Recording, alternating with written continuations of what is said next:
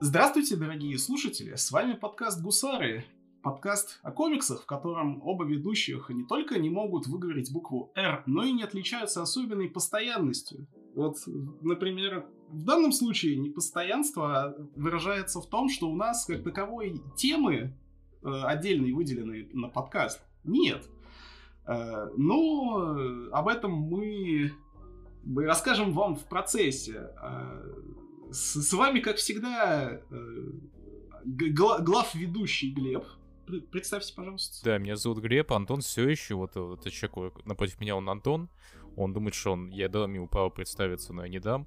Он постоянно как бы ставит себя в положении второго ведущего, как бы, хотя, как бы, ну, у нас подкаст общий. Я, конечно, понимаю, что, как бы, в прошлом видеоблогер, блядь, как бы, охуенно популярный, что у меня, как бы, ну, типа, миллиарды подписчиков, блядь, годы опыта, которые, безусловно, передаются в мою дикцию, да, да, охуенно. А, так вот, да, и, и, и платформа, э, и, и платформа, безусловно, твоя, да, и постимся мы тоже у тебя как бы в паблике, но э, в группе, но это, это, это не важно, да, это действительно не важно. А, я думаю, ты скажешь, что у нас э, нестабильный, короче, подкаст, потому что я перед записью немножко бахнув пыва, нефильтруемого, буквально, кстати, нефильтруемого, даже сейчас бутылочку сейчас скажу, а, Бланше Бьера, нефильтруемое пиво, а, я это сделал не просто потому, что мне хотелось бахнуть пиво, а потому что, потому что, мне кажется, что у нас предыдущие выпуски были какие-то, знаете, зажатые какие-то. Мы вот оба с Антоном, они какие-то зажатые, короче, зашоренные ребятки, а как бы, естественно, при этом слушать более естественную речь, более чистую, более такую фамильярную речь, общение настоящих друзей, братанов, блядь.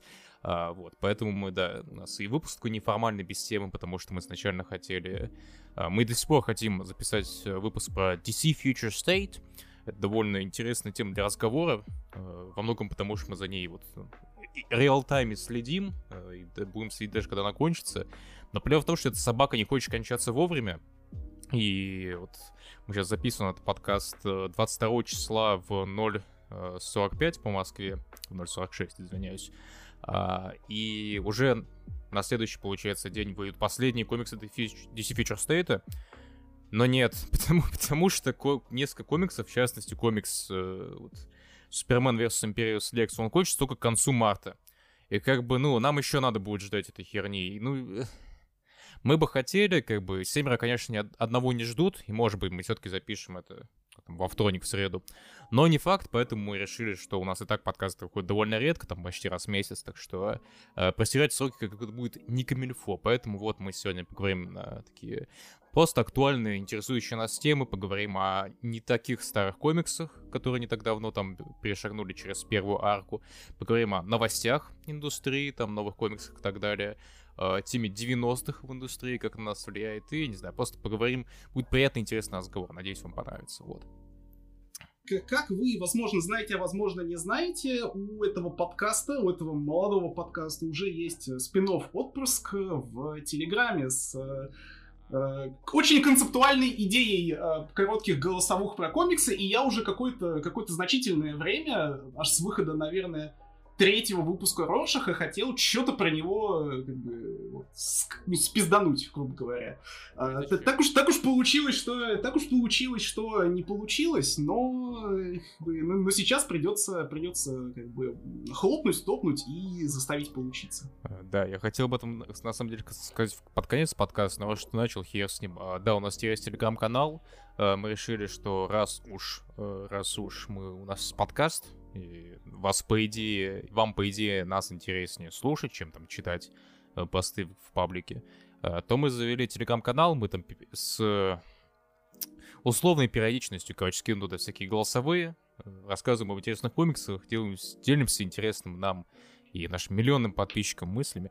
Вот, подкаст, тут, блядь, телеграм-канал «Собака Аудиокусар» находите и слушайте, и, не знаю, спите под наши замечательные голосовые. Да. А, или не спите. Ну, как бы делайте, что хотите.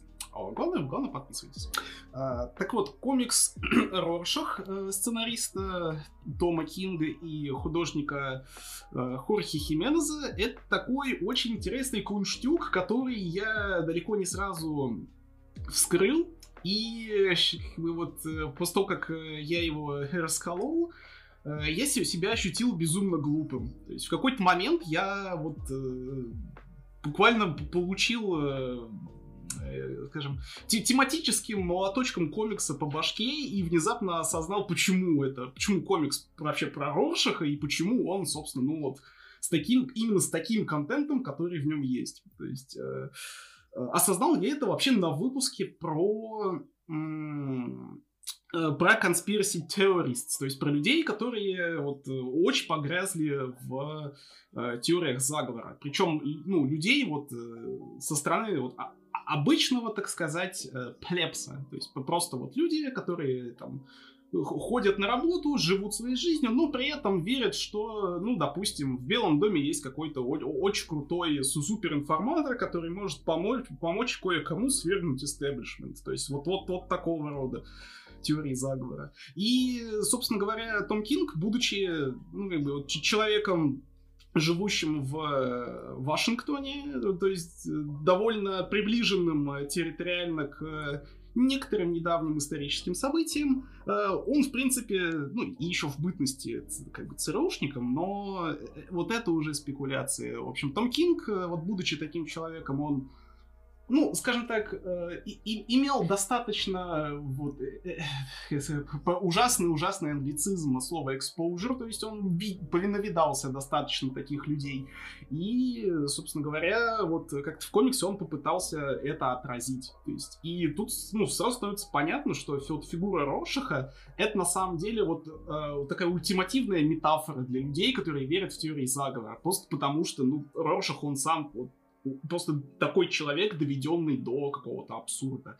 Э, но, наверное, вообще по-хорошему надо бы э, вкратце обрисовать, э, почему вот из-за каких, так сказать, нарративных причин я вот, вот как бы до, дошел до какого-то понимания вот, основного ядра комикса. Дело в том, что выпуск, выпуск, на котором меня ошарашило, он э, рассказывает о человеке, который достаточно сильно оторван от общества. То есть, грубо говоря, он э, хоть и в него интегрирован, то есть он работает, но работает в цирке, что, конечно, тоже отдельный слой э, иронии, не иронии, это вот на ваше Хонг усмотрение. Тут я а, оценку, да, оценку давать не буду, но Хонг-Конг.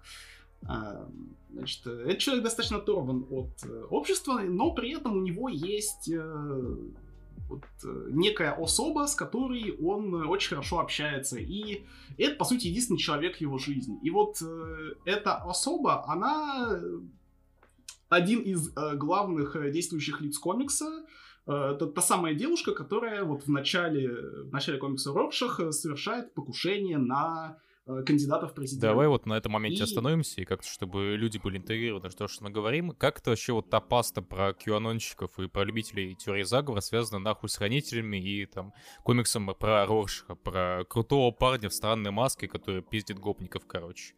И не имеет, не имеет никаких компромиссов даже перед лицом апокалипсиса.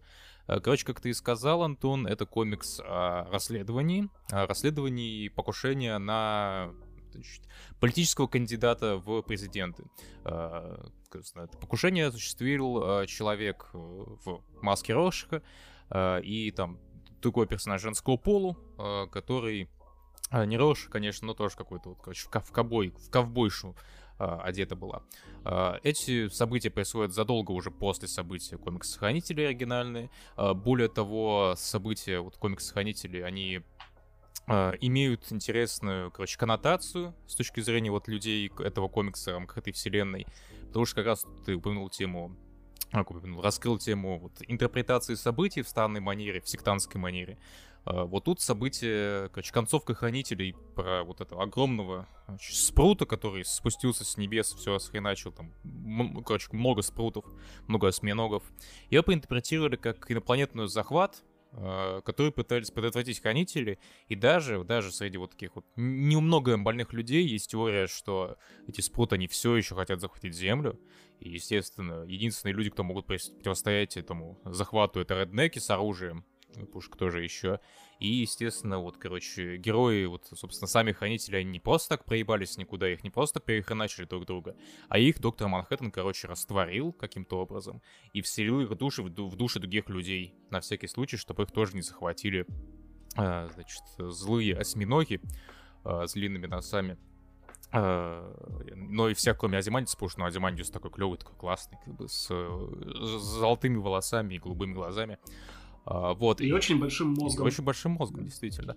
А, вот. И комикс про расследование, то есть нам постепенно один номер посвящен предыстории вот этой вот девушки, The Kid, ее зовут по нарративу, не знаю, как ее в русском сканлайте перевели, перевели, перевели ли еще.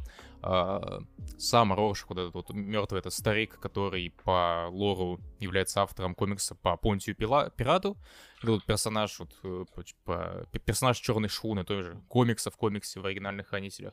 И такая вот очень очевидная, очень едкая сатира на Стива Дитка, собственно, автора, который повлиял на Алмамура очень сильно, и в частности повлиял на фигуру Роршаха оригинального, потому что, ну, известная тоже тема, что Роршах в Хранителях это вот такая калька, э, такая доведенная до абсурда версия э, дитковского персонажа «Вопрос», и в какую-то степень, нет, не, просто вопрос, который он придумал для Чарлтон, потом придумал DC, и когда вот, собственно, Чарлтон купили DC, э, Алмуру не дали использовать этого персонажа, потому что он сначала это Чалтон это делал. И, собственно, ему придумал, пришлось придумать Роршаха, такой вот персонаж, а, как считает сам Мур, правых идей, которые доведены до абсурда. И, собственно, комикс это своего рода такой оригин вот этого вот э, Роршаха своего рода, потому что, ну, я то, тоже ощущаю немного тупым, когда читаю этот комикс, потому что я только к пятому номеру, сейчас, сейчас же пятый последний номер вышел, да? А, хочется верить, что да. Да, хочется верить, что да. Короче, к пятому номеру я только заметил, что у, у главного детектива, который, собственно, через призму которого мы видим практически все происходящее в комиксе, у него как бы куртка коричневая. Вот, и, ну, это недосмысленный намек, что он вот все более и более погружаясь в тему QAnonчиков и тему вот этого расследования, все больше будет идти кукуха и, короче, сам станет Рошем. Или не станет, может быть, ну, какой-то твист, но пока на это идут все намеки практически. Но вот, э, кстати, относительно Стива Дитка, это же не мы вчитываем э, вот под подобные интенции, подобные сравнения. Э, это буквально то, что Том Кинг неоднократно проговаривал на интервью, и в том числе на э, онлайн-ивенте DC Fandom. То есть он очень лестно, конечно, сам отзывался про Дитка, но при этом всем... Э, как о художнике, также... а как раз личность, он, скорее всего, я не смотрел то интервью, но ты смотрел, и он там, как я понял, много чего интересного по нему рассказал? Ну, ну, в частности, э, вот слова о том, что вот э, Дитка на, настолько был неопрятный, что даже ему лишний раз э, как бы, сходить э, из дому в магазин э, было вломать. Ты скажешь, помыться это, лишний раз, Лень. Я бы сказал бы, Жизану ты меня обломал. Есть такое. Э, это уже скорее ближе ко мне. Но, но, тем не менее, это, это буквально ведь э, слово в слово то, как описывается вот, персонаж местного Стива Дитка из комикса. Ну, он и внешне похож, но я надеюсь, ты же не забудешь вот такой важный аспект для вот массового слушателя. Надеюсь, у нас хоть какая-то масса, вот, кроме, моя, кроме моей массы, еще какая-то масса слушает. А, Том Кинг также довольно тепло относится к сериалу «Хранителей» от э, Дэвина Линделофа, как его Дэвин? Дэймона, да, Дэ, да, по-моему, он Дэ, Дэймона Линделофа. Вот, и даже делал намеки, что Рошах вот его Рошах, он как бы в той же вселенной происходит, и там, как я понял, ты даже смотрел какие-то отсылки на сериал. И я, я это вот для чего упомянул, вот, как я понял, я сам сериал не смотрел, сериал, в принципе, не смотрю, но я понял, сериал довольно такой вызывающий, экстравагантный, провокационный даже, я бы сказал, из того, что я видел. Э, и он очень многому количеству народа, ну, мягко сказать, не зашел. Тебе, я так понял, с него было как минимум весело.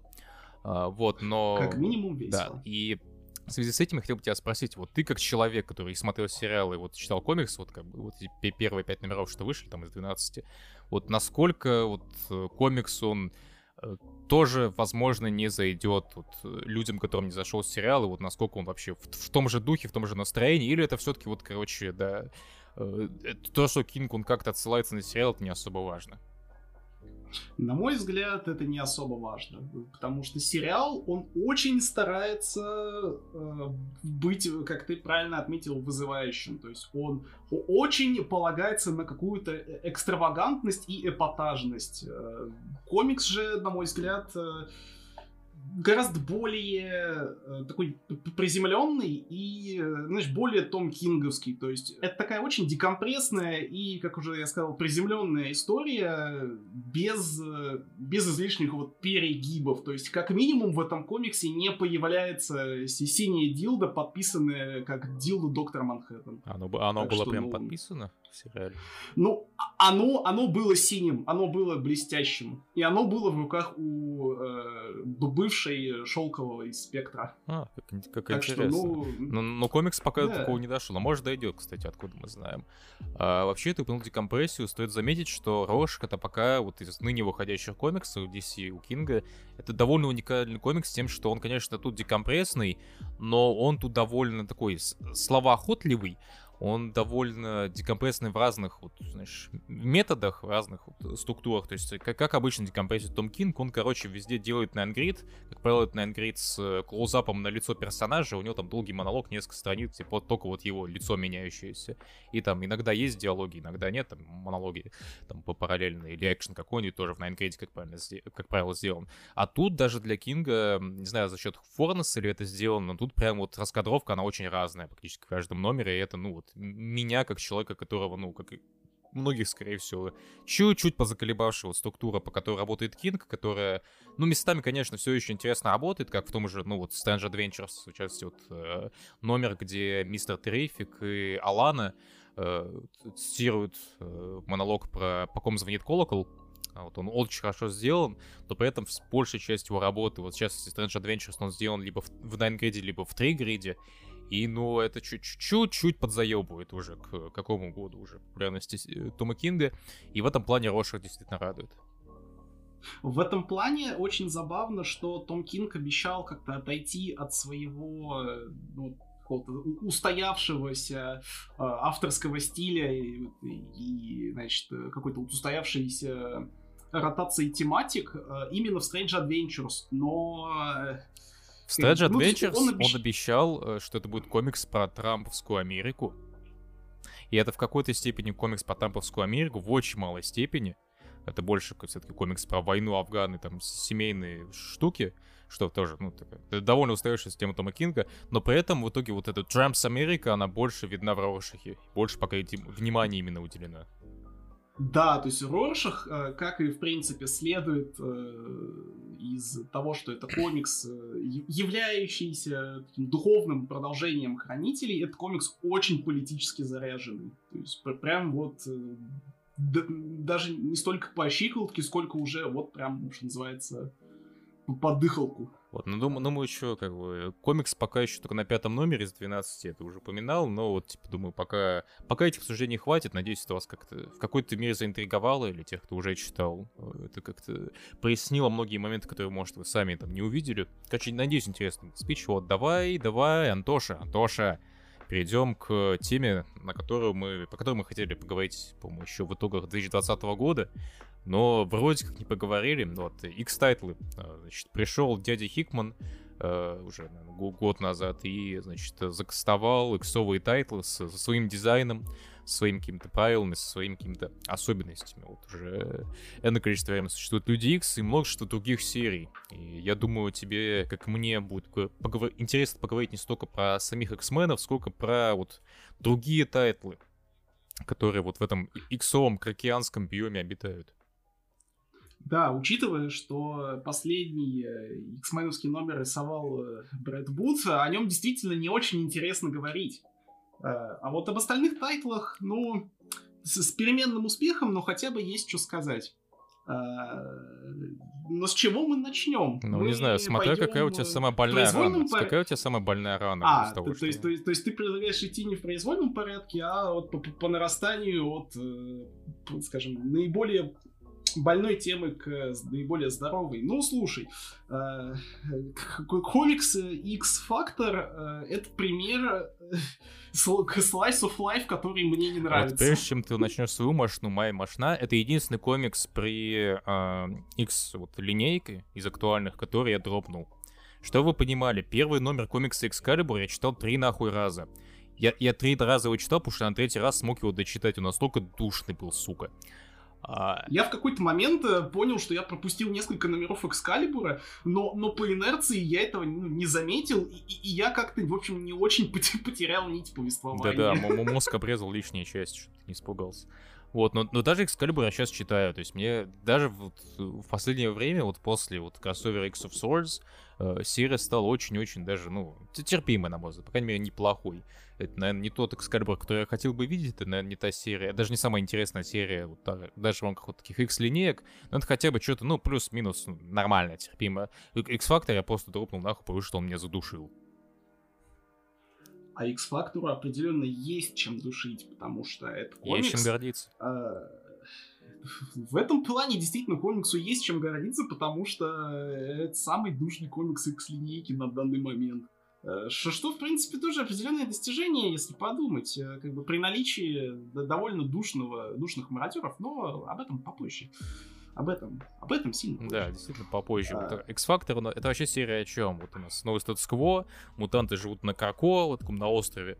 У них есть, короче, классные лекарства, у них, короче, есть классные значит, и конструкция, при которой они, они, короче, могут воскрешать друг друга постоянно. Вот, но, но в рамках этого нового мира как же, ну, надо как-то расследовать убийство, а то вдруг кто сдох, а вот, короче, вот эта пятерка, которая воскрешает, вот пятерка мутантов, которые воскрешают других мутантов, они там не согласятся, скажут, что типа, да, да, ты докажи, что умерла, короче, да, докажи, что не Аллах.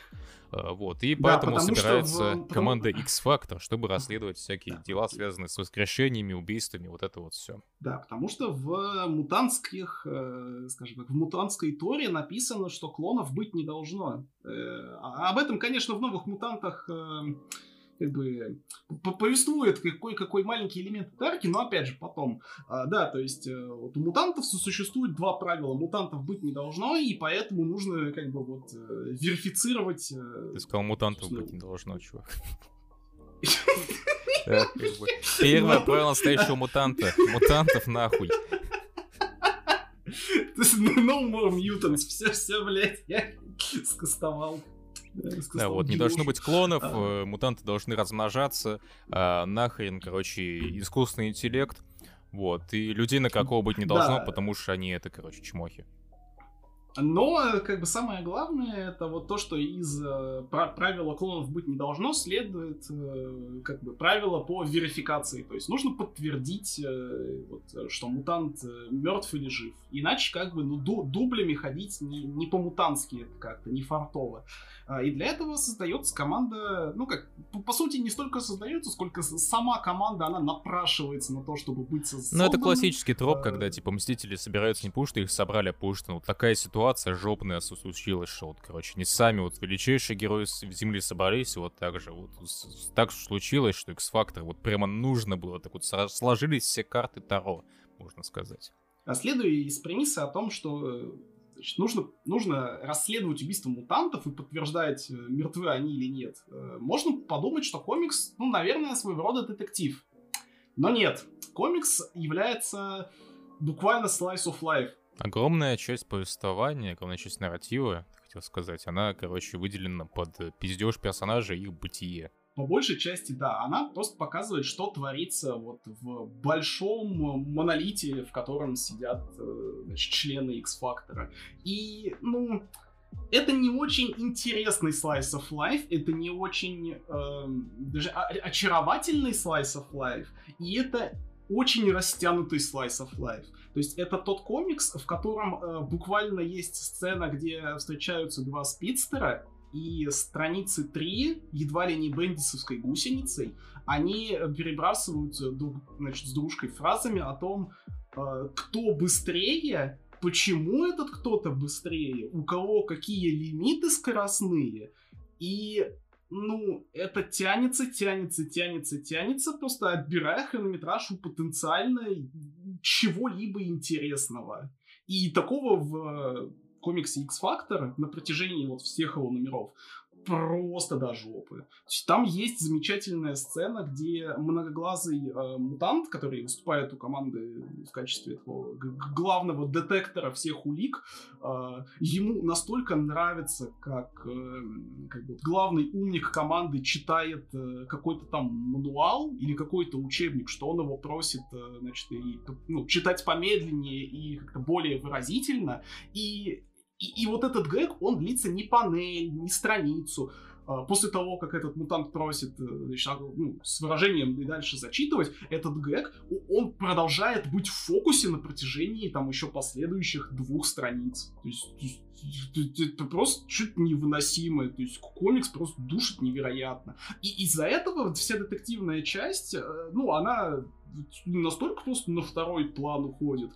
Э, потому что это комикс не про там, истории, не про детективную какую-то штуку, а это комикс про персонажей и их взаимоотношения. Ну, что само по себе Ш... неплохо, на самом деле, просто, ну, как-то Ли Уильямс, сценаристка этого комикса, как-то не хватает пока... Ну, она не самая опытная сценаристка, пока что комиксная, и, очевидно, ну, как-то, ну, не знаю, то, то ли опыта, то ли просто каких-то ресурсов творческих не хватает, чтобы это сделать как-то, ну, неинтересный, чтобы это не было просто, ну, ну, ну, ну нахуй читать.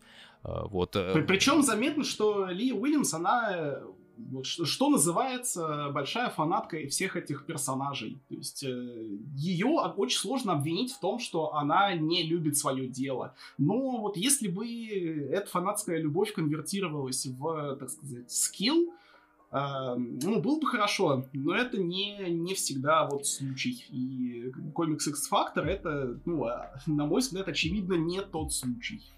Увы. При что у серии вот до этого были какие-то интересные моменты, на мой взгляд, вот арка, где они путешествовали в Mojo World, и там уже вот был прикол, Mojo World был прикол не в том, что там бесконечное телевидение, а бесконечное такое, типа, знаешь, live-шоу, бесконечный такой стрим э, в Инстаграме, условно говоря. То есть э, как стилизация, на мой взгляд, была довольно неплохая. Но сейчас... Но такого на, стало сильно Но меньше. сейчас, да, читать действительно сложно. А, но, но, благо, благо, э, у Людей X сейчас очень такой жирненький, очень насыщенный а, сегмент свой. У них много серий, в том числе и серия «Мародеры» от Джерри Дагана, и художники периодически сменяются на серии.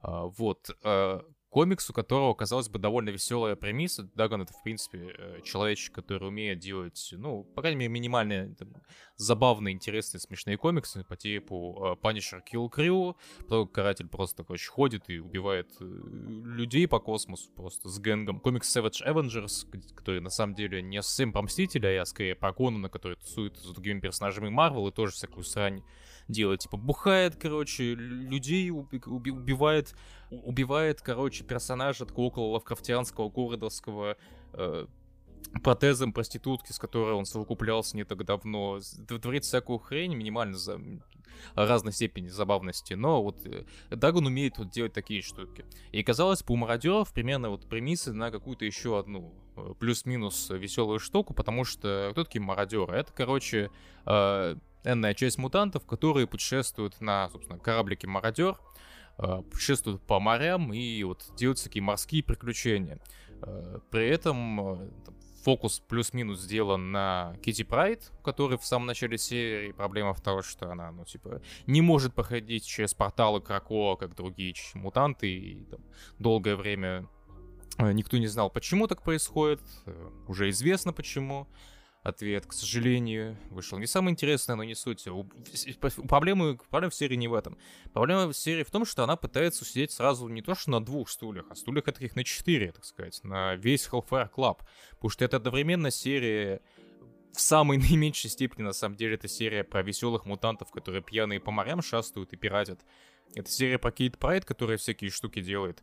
Это серия иногда про Шторм, эта серия про, по большей части, пытается быть про вот, статус-кво мутантов и части про Hellfire Incorporation, потому что, ну, типа, у мутантов теперь есть классные лекарства, их как-то нужно дистрибьютить по миру, и вот Hellfire Corporation, они занимаются тем, что дистрибьютят лекарства. И вот у нас вот, в данный момент уже есть анонс комикса X-Corp, который, видимо, тут тем же будет заниматься, и я даже боюсь за серию Мародера, как бы ее нахер не закрыли, потому что вот большая часть этого комикса, она про это, короче, про терки внутри Hellfire Corporation, которые, ну, на самом деле тут даже не показывают, как они торгуют именно этими вот препаратами, они просто, как бы, ну, вот именно терки внутри так называемой вот этой компании, вот этого вот большого круга лиц, э, управленцев. Там Эмма Фрост, э, Шоу, Кейт Прайд. И вот этот вот микс, он какой-то неинтересный. То есть вот Дагану опять-таки не хватает какого-то баланса вот между вот... Э, а, вот, Даг, не хватает какого-то баланса между веселыми штуками и вот такой вот более монотонной, более такой официозной херней. Потому что официозную херню довольно сложно писать интересный, потому что, ну, это канцелярская херня, это не, не всегда очень классно. И Даган, к сожалению, пока что для меня все еще остается сценаристом, который иногда умеет писать веселенькие штуки, но не в этот раз. Я бы даже сказал, что проблема комикса «Мародеры», как бы это иронично не звучало, в том, что он очень безликий. Вот именно из-за того, что он пытается сразу быть о четырех вещах, э, он ни в одной не преуспевает толково, и он как-то вот имеет большие проблемы с тем, чтобы выделять э, ну, какую-то значимую пропорцию вот, э, сюжетную на эти вещи. И от этого вот, и, интрижки внутри Hellfire Club подаются, ну так, очень на отвали. Э, из-за этого мародеры очень невесело мародерят. И остальное, в общем-то, тоже у комикса довольно безликое получается. То есть без, без какой-то перчинки. Иногда проскакивают моменты, ну, знаешь, которые вот в концепции звучат интересно, как э, последний выпуск, в котором Эмма Фрост, э, знаешь, решает э, немножко потроллить э, этого, Магнета и э, Чарльза Ксавье, э, отстроив на Мадрипуре, кажется, целый госпиталь и назвав его в честь Мойры Мактагерт. И построить монумент Мойры Мактагерт, но в итоге самый веселый момент номера — это момент э, с, на странице с пересказом предыдущих номеров, когда Мадрипур случайно там, короче, мискликнул человек, который это вбивал, там написано не Мадрипур, а Мадрипу. Типа, э -э это смешнее всего номера, ребят, короче. И это такой себе анамнез этого комикса, на самом деле. Я думаю, мы не будем говорить про все X-тайтлы, потому что нам, откровенно говоря, нечего сказать про все X-тайтлы, но нам, наверное, уже есть что сказать про S.W.O.R.D. Если у нашего подкаста и сложилась какая-нибудь традиция, так это традиция любить и почитать э, Эла Юинга. И комикс Sword — это как раз-таки комикс Эла Юинга. Причем на очень знакомую для, собственно, всех читателей Эла Юинга и нас в том числе тему космос. Э, космос и большие э, космические решалы. То есть в этом, в этом смысле комикс Sword очень напоминает одновременно House of X, смешанный с комиксом Ultimates. Э, и, и, при этом всем традиционно для вот, подавляющего большинства комиксов Юинга это тайтл, который вот с самого начала обеими ногами погряз в ивенте. Но так как Юинг э, мужичок уже расписавшийся, опытный, он э, в эту грязь э, лицом не падает и пишет комикс, который, конечно, номинально пользуется этим ивентом для того, чтобы вот, установить, э, скажем так, уровень и планку этой команды, но при этом всем э, достаточно автономен, автономный сам по себе и как-то вот не не стачивается об ивент. То есть э, ивент его не ну, Слушай, учитывая, что фактически все ультимейтсы, ну, он, он буквально набил руку на том, что он, короче, пытается написать комикс, а ему говорят, а знаешь, знаешь, у нас тут ивент, вот давай, ты, ты конечно, пиши, пиши свое, но, короче, вот, типа, сделай под, под, под ивентик ты, пожалуйста. Он такой, ну давай, э, вот. И, и на самом деле он тут видно, что он уже автор на этом плане руку набит, и тут переходы не гораздо более органично ощущаются, чем в том же Ultimates или там, US Avengers, и там, где еще у него были тайны практически везде. Uh, Почем комикс, собственно? Комикс о, короче, команде мутантов, которая тусит во главе с Абигейл Брэнд, персонаж, который управлял Альфа Флайтом, организацией, которая ну, как людям в черном, э, как люди в черном, basically. То есть они вот а, управляют всякими штуками, которые связаны с Землей и ее контактом с космосом. А, собственно, После событий Empire Abigail Бренд немного это обиделась на обычных супергероев и на Alpha Flight, и пошла к мутантам, своим родненьким мутантам, и теперь мутанты, они тоже, у них есть своя огромная космическая база, там есть куча своих персонажей с какими-то финтифлюшками, э, есть персонажи, с которыми Юнг работал до этого, э, есть персонажи, которые миксуют свои силы, короче, в частности для телепортации, э, персонажи, которые говорят пафосными фразами, чем он, вот ты упомянул, он очень хорошо вот входит в струю вот всего вот атмосферы ранних комиксов Хикмана на иксах, вот в частности House of X и Powers of Ten, Бэтмен, потому что вот у многих я видел было, вот, знаешь, некое неприятие того, что вот есть э, тайтлы в X-сегменте, которые пишет не Юинг, э, в частности, у многих почему-то была очень травми- травмирующий experience. Э, у многих был с комиксом X-Force, а я что сказал? Ньюинг, который пишет... Травмирующий experience, да. да, в X-комиксы, который пишет Ньюинг. Да-да, дурачок. Вот травмирующий experience с тем, что с тайтлами, который пишет не Юинг, в частности, вот с комиксом X-Force, первый номер от Бенджамина Перси, Перси же, да? Да. А, вот, а, который вот всех поразил тем, что это, ну, такой местами туповастенький боевичок, потому что там в первом же номере Ксавье не как самый умный персонаж подан, хотя он на самом деле он даже в Powers of X и House of Ten не был полный как умный персонаж, потому что буквально вот все, что вот, короче, хорошего сейчас есть мутантов, это закастовала Мойра, а Магнета и Ксавье это два, ну, таких дурачка, с которыми она управляет, которых она просто уламывает на то, чтобы сделать что-то нормальное хоть раз, хоть в одной из их, хоть в одной из ее перерождений. А, вот. И, ну, такой мясной боевичок туповастенький, что, типа, вот нас сетапили, что вот Кракон такой недосягаемый, что у них какая-то защита, но вот в первом же, типа, в первом же номере космодесантники, короче, просто с прыгают на Крако, убивают Ксавье. А, вот, это многих напрягло. В этом плане сорт, наверное, стоило пораньше начать, не знаю, не, не в плане вот того, что вот, э, в общем масштабе вот э, замысла Хикмана вот на X-Title, а вот в плане того, чтобы более органичный переход, как мне кажется, был, потому что даже X-мены, а, они, вот, чем хорош еще Sword, что тут художник, он даже выглядит, он, в принципе, в house style е находится, то, тут, это же Скитти рисует. По-моему, Скитти. Но все, я, я могу перепроверить, на самом деле. Да, и вот кто, кто бы не рисовал этот комикс, он, он очень хорошо вот in line с тем, как был нарисован House of X и Powers of Ten. Это действительно Скитти, да. Он и правда похож немножко на... Ну, он такой марлский, марлский художник, по нему видно. То есть у него такие есть характерные черты, он такой, ну, такой марлский художник довольно мейнстримный. Ну, в целом, он реально похож немножко на Пепела Раза в плане вот, э, своего рисунка, и красит их похоже, так что да. Есть такой, в общем, Sword — это пока что интересная космофэнтези по уже устоявшейся модели, но вот, собственно, Юнгу таки дали сделать возможность э, сделать что-то вот очень интересное в рамках очень хайпового какого-то даже концепта, то есть он уже сам по себе нахайпился на Халке, а, но вот, типа, сейчас новый успех, надеюсь, будет не менее масштабен. Давай поговорим тогда про второй комикс Элла Юнга на подкасте. Вот раз аж два их, два ребята. Вот вы думаете, что мы просто так вот пальцем тукаем, тыкаем этого британца? Нет, мы, мы когда-нибудь прочтем вообще все, что нахер писал. Мы найдем, мы не то, что все его комиксы 2000 AD прочтем, мы найдем его фанфики. Он наверняка, эта тварь наверняка писала фанфики у себя в тетрадке в пятом классе. Мы и это найдем, раскопаем и прочитаем. И найдем там зеленые темы, между прочим.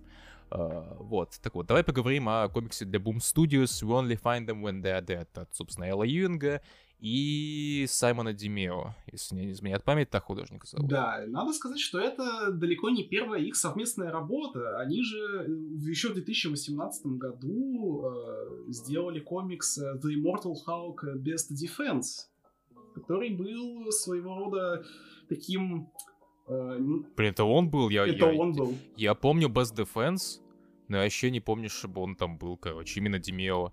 Блин, вообще... Я... Каждый, каждый, каждый день, короче, что-то новое. Я специально прогуглил и действительно узнал, да. Я тоже, я тоже визуально как-то не распознал художника, а это действительно был Димео. Да, это было, это, это было прикольно. Это было прикольно узнать, что такое. А. Но это же когда, уже год-два назад было, он же по 2018 но он, видимо, за это время очень сильно изменился, потому что сейчас он что тут, что в Харли Квин, при все том же Future State, он, он очень, у него характерный art style, очень характерная композиция, и то, как он красит, очень характерно. То есть у него такие расфокусированные кадры, я бы сказал. То есть они по композиции так сдвинуты, будто и они под, под наклоном каким-то особым, таким кинематографичным, не знаю, блядь, ш -ш шведский или это, блядь, ш -ш штурвал, как бы наклон, не знаю. Голландский. Не шарю в фильмах. Да, голландский. А, вот. А, но, но вот, ладно, начнем сначала. Как бы, о чем комикс? Расскажите, Антон.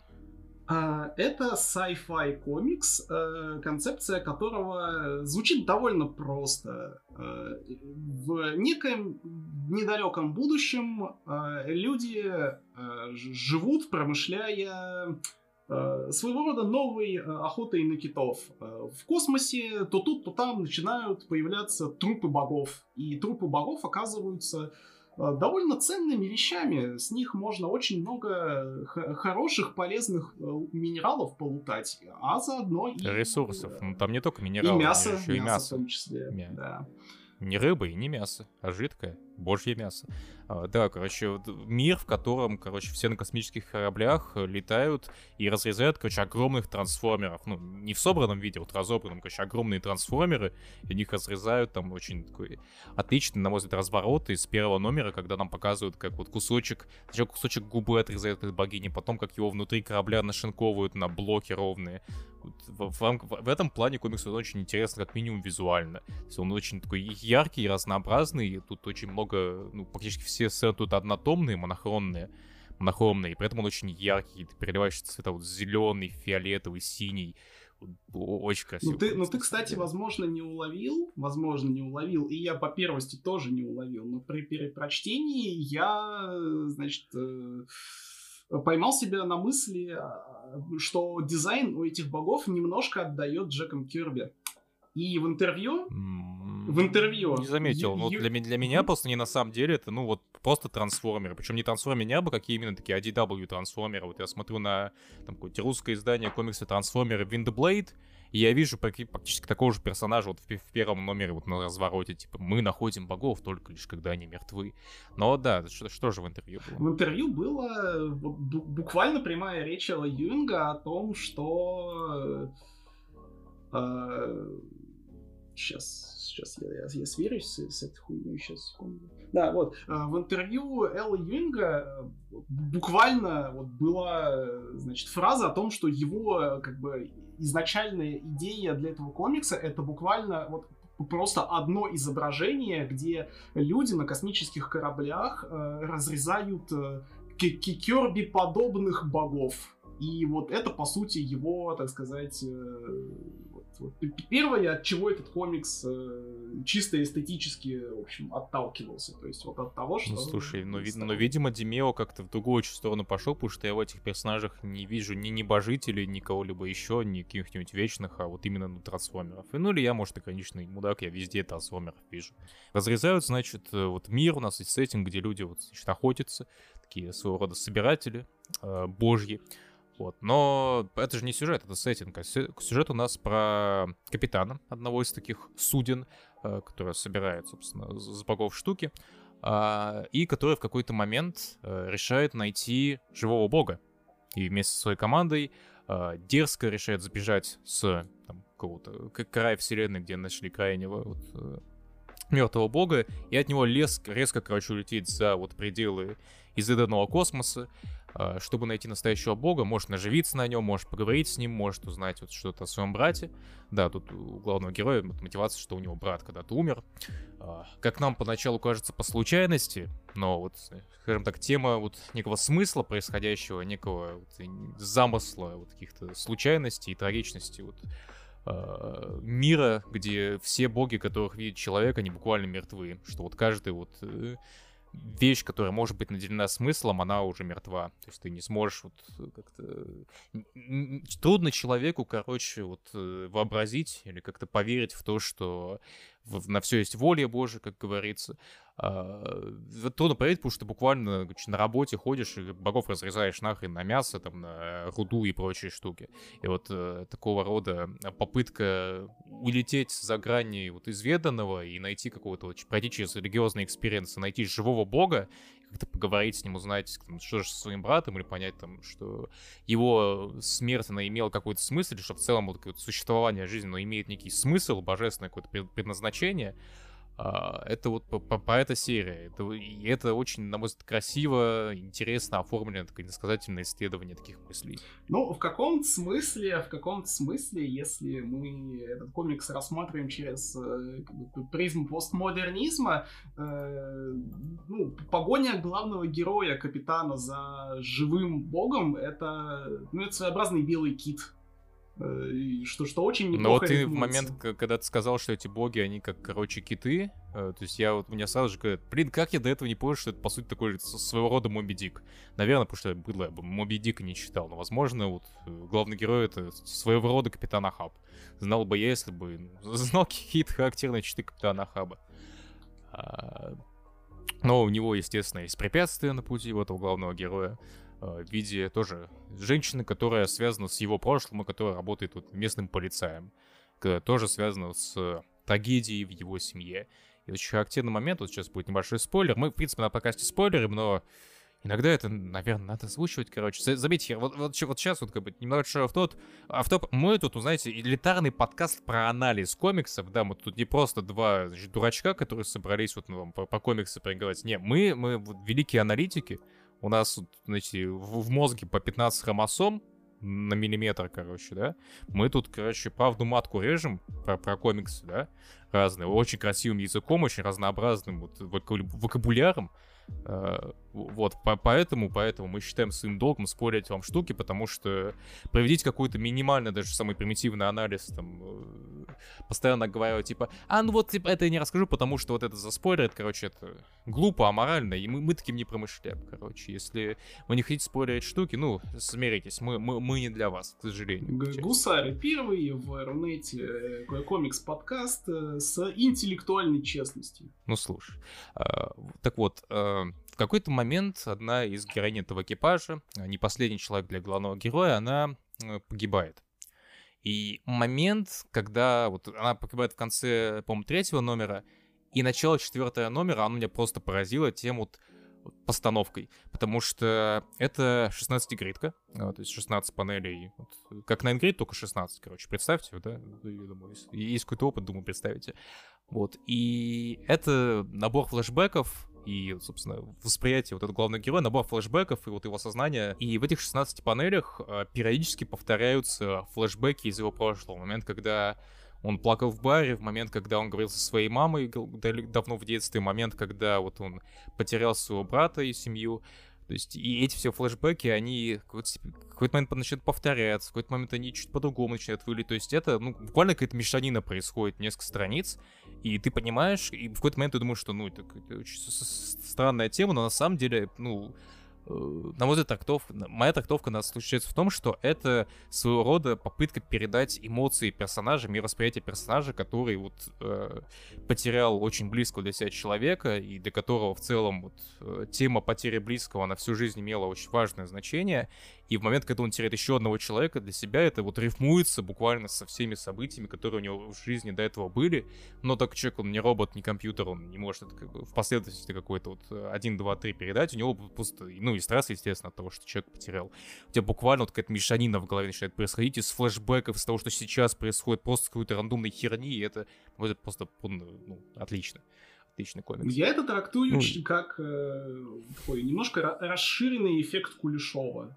Только эффект Кулешова, он ну, как бы, ну, это, это киношный прием, когда на монтаже ставят сперва один кадр, потом другой, и кадры вроде бы не связаны, но вот чисто последовательность кадров, она создает вот какую-то, знаешь, микроисторию. Там смотрит человек на, на суп, то есть в одном кадре чел- лицо человека, в другом кадре суп, и вот уже постфактум э, мы как бы вот, ну, чисто вот киношными монтажными методами э, считываем э, какую-то вот э эмоцию человека или его намерение. То есть, если он скучающе смотрит на суп, то, возможно, ему суп не нравится. Если он смотрит на, на суп, у него текут слюнки, наверное, он есть хочет. То есть, эффект Кулешова, он примерно в этом состоит, если как-то вот очень упрощенно значит, на еде объяснять. Э, ну и в, каком, в каком-то роде, да, это вот э, чисто вот... Э, рифмование панелей на очень таком задроченном уровне с 6 пан... 16 панельками. Э, это прикольно. Антон, Антон. Что? Как сказал бы Джош Лукас, it rhymes. Damn. Я думаю, посмеешься. It, it really is. You know, it really is. Вот, э, раз что не посмеялся, то тогда добавь что-нибудь по комиксу. Тебе еще еще добавить, кроме этого? А... В целом, какие-то особые впечатления. Вот в целом по арке. Просто мы сейчас почему это про этот комикс говорим, потому что у него первая арка кончилась. Не знаю пока, может, не наткнулся на новость, когда выйдет вторая, когда начнет вообще выходить э, вторая. Не наткнулся, но наткнулся на твит э, Димео, где Димео писал, что работа идет полным ходом, шестой выпуск э, будет. Вот. Но еще бы ему не быть. Да, по-моему, у первого сингла было несколько печатей, что, что радует. Вот да, обложки, на самом деле, тоже отличные у комикса. То есть в этом плане дизайн вот, логотипа и то, как он э, выстроен, как они по цветокору сделаны. Цвет отличный в комиксе. Да, ну, в целом-то про комикс хочется сказать, что э, по нему э, и по не, некоторым предыдущим работам Дьюинга в Марвел, в частности, по Immortal Hulk, сильно заметно, что мужика вот какие-то такие экзистенциальные темы интересуют. В том числе темы э, чего-то такого ну вот очень, грубо говоря, непознаваемого. То есть э, сказать, вот, назвать это чем-то лавкрафтианским представляется мне безумной пошлостью, э, но вот э, э. Ну, слушай, это было бы лавкрафтианским, если там боги были злые. Они пока что, ну, нам, конечно, их толком не показали, но они, как, по крайней мере, не Ктулху. Вообще, прикинь, короче, вот раскрыли бы, значит, черные тетради Лавкрафта, а там короче, Керби персонажи рисует, которые другие персонажи режут, короче, типа на части. Вот, вот это бы перевернуло все, всю, всю как бы, культуру, не только комиксовую. Провиденс пришлось бы переписывать, перерисовывать. Алан Мур бы сказал, так, все, я не ухожу из комиксов, твари, все, блядь, переписываем нахуй, блядь. Берроуз, блядь, заеб, заеб, заебал, сить, заебал рисовать своих, короче, э, Калгаров для Вархаммера, все. Обратно. Да, да. Отбираю тебя у Гиллина. А, ну, в этом плане комикс... То есть, действительно, можно было бы подумать, что раз он заходит на такую экзистенциальную тему, как... Э, ну, и довольно брачную тему, что, э, в общем, боги есть, но они мертвы, можно было бы как-то предположить, что комикс будет э, мрачным, а он, а он не, не мрачный в плане, вот в плане своей, своей презентации. Он может быть немножко мрачный в плане того, что, э, скажем, очень много близких людей. Вот, это тот комикс, где, короче, плохо быть чьим-то родственником, потому что родственники в этом комиксе очень трагично как бы, умирают очень, скажем так, э, весь трагизм того, что э, были совершены ошибки, э, как бы, которые уже назад не вернуть, это, это по-своему мрачно. Но комикс вот очень красочный, очень, очень яркий и я бы сказал, такой... не то, что мрачно, он скорее тоскливый в этом плане. То есть какая тоска по утерянному, тоска про тому, что уже не вернуть. И, ну, он, конечно, яркий, безусловно, но Демео, он за счет своей монохромности, иногда таких, таких неоновых оттенков, он, знаешь, тоже на похожее настроение заводит. Такой Night Call, знаешь? Ну, вот э, это, кстати, очень прикольное сравнение, потому что э, вот антагонист э, в этом комиксе, она же отображается постоянно в красных агрессивных цветах, что, конечно, очень ну, типа, такая Красный, ж... а нет, я хотел сказать желтым, но я помню, что да. у нее вот эта вот, короче, флатлайн штука, да, да, она да, тоже, да. типа, красная, эти зубы, короче.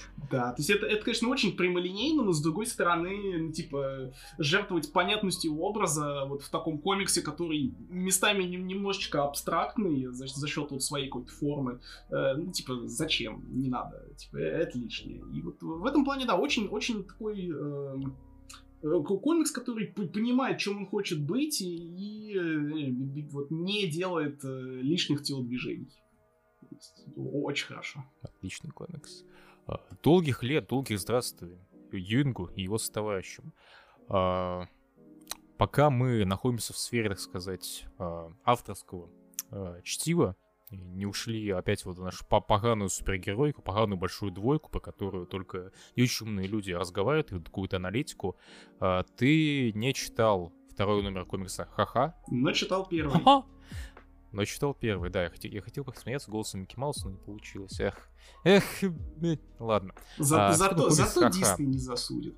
Комикс Ха-Ха Максвелла Принца это очередная, сказал бы я, если бы у него было очень много подобных антологий. Антология э, этого замечательного автора, э, автора, собственно, комикса Ice Cream Man, Мороженщик, который есть на русском языке, как минимум первый том, обязательно сходите, почитайте. А, совершенно замечательнейший комикс, но на сегодня же мы собрались поговорить не о том, насколько мороженщик замечателен, а о том, насколько же ну, наверное, самым лестным отзывом будет сказать никакущий э, комикс э, ха-ха. И... Я бы не сказал никакущий, он скорее, вот, на мой взгляд, как-то разочаровывающий. Просто то, что я стараюсь как-то не хайповать себе в таких моментах, и я считаю, что я не как-то не заряжался какими-то высокими ожиданиями по отношению к этому комиксу, вот я прочел два номера, ты прочел один номер, и пока Максвелл Принц пишет очень слабенький комикс Ice Cream Man. То есть, по сути, ну, тут то же самое, но вот, типа, вместо эстетики вот мороженого, вместо мороженого мороженщика, там, фургончика, который, на самом деле, даже в некоторых номерах вообще не появляется, или появляется там в, в отдаленных, короче, на одном кадре. Всего. Ну, как минимум, вот а последние тут... номеров 5, возможно, даже это будет содержание, ну, типа, вот э, последний, там, крайний э, ТПБхи, вот, реально это будет Ice Cream Man без Ice Cream Man, то есть просто вот как какой-то около, как бы, хоррорный а, антологический сборник есть без титульного персонажа. Ну, слушай, не, в, в, в крайнем номере все-таки был Айскриман в качестве снеговика и там еще чего-то. А я именно вот про номера по типу вот э, номера про такой серый, который номер про, ну, в какой-то степени про суицид, где, ну, он буквально один раз, типа, фургончик с мороженым на одном кадре появился, и все. Ну, он, в общем-то, да, не действующее лицо больше и даже не катализатор событий.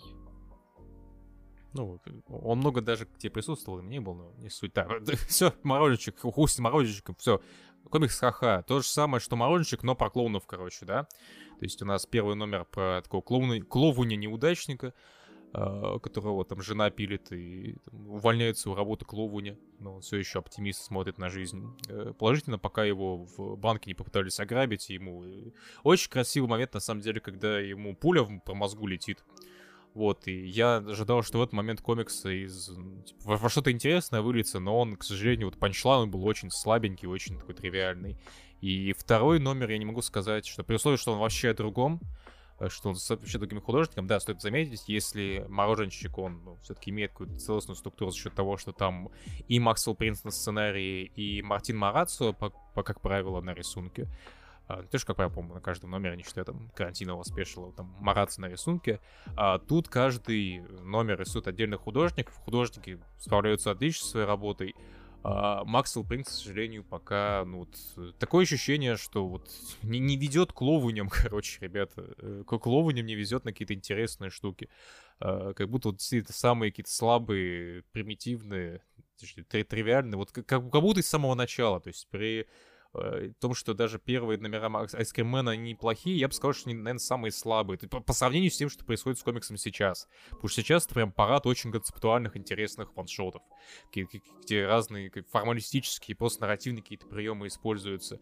А тут, ну, это очень примитивные, чутка депрессивненькие истории, которые, да, в меру необычные, но какие-то очень слабо. Я могу сказать, что плохой комикс очень слабый. И от Принца я на самом деле ждал большего. То есть я еще мог понять, когда его King of Nowhere мне сильно зашел, потому что, ну, он там пытался, знаешь, выйти из формата ваншотов в вот такую лимитку из пяти номеров. Я помню тебе его первая работа с Марацио, который Electric Sublime, на мой получше работа, но она, типа, не зашла как раз. Она да? была получше нарисована, но она очень быстро в какую-то кашицу превращалась, в мешанину из э, идей и концепций, которые очень, э, как это правильно сказать, э, концентрированным потоком шли, но вот в таком потоке очень сложно отделять как бы зерна от плевел, и получается, что комикс был таким вот фонтаном идей без какой-то, знаешь, содержательной формы. То есть это было красиво, ну, вот, но... я, вот я не соглашусь, но может, не, может просто со мной как-то резонировала сама концепция того, что у нас, короче, в каждой картине э, есть, короче, свой мир, какой небольшой, который создает художник, и уже глобальный план главного злодея, художника, который, короче, хочет уничтожить мир, используя картины, короче, используя искусство, по причине того, что вот художникам тяжело, в принципе, из-за того, что вот они всегда вот рефлексируют о своем искусстве как о чем-то плохом, всегда как говно себя чувствуют из-за того, что они не могут создать прекрасное искусство. И из-за того, что искусство — это отражение реальности, реальности. А проблема не в искусстве, а проблема в реальности, потому что она несовершенна, из-за этого искусство несовершенно, поэтому реальность, короче, надо разъебать на, на, на, на концептуальном уровне. И мне это так, ну, типа, понравилось. Да, но вот беда Думаю, в том, что, что... ну, как-то я на комиксы- свои...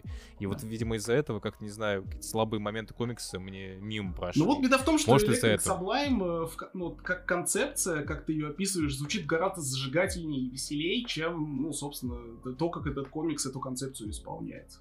Ну, опять же, может быть, я не прав. Может быть, у меня оптика сбитая. Кто знает. А, ты, ты не прав, что у тебя мнение такое, как и не у меня. Ты, ты прав, Антон. Как-то мы все уходим к таким работам, в принципе, по этой причине, что, ну, вот ха-ха, по- пока разочаровывает, пока никак. И это, и это грустненько немного. Но, надеюсь, хотя бы мороженщик не испортится. Мороженщик отлично, мороженщика читайте. Да, мороженщика любите и, главное, покупайте. Не так давно Marvel анонсировали, что у них летом будет очередной ивент, очередной кроссовер под названием Heroes Reborn, э, который будет э, писать Джейсон Аарон, э, сценарист Тора, Росомахи, комиксы Goddamn и много чего еще, и художник Эд Магинес, которого вы могли видеть опять-таки на его Мстителях. Первые арки он рисовал, не только первые арки, но в частности первую арку.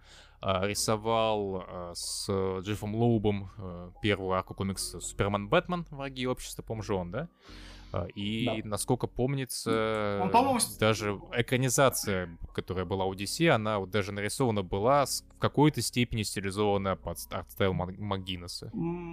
Что-то такое там определенно было. Это так. Ты, ты еще не упомянул, конечно, что МакГиннесс э, рисовал э, как бы, Халка, причем, по-моему, с тем же Лоубом. Но это... Да, я не упоминал об этом, потому что я забыл об этом, на самом Ну, деле. вот, ну, А, вот. Это будет э, кроссовер, э, будет ивентик э, по типу Дома М, по типу Флэшпоинта и по типу Эры Апокалипсиса. Почему? Потому что это будет про комикс про измененную вселенную. У нас будет вот вселенная Марвел без Мстителей.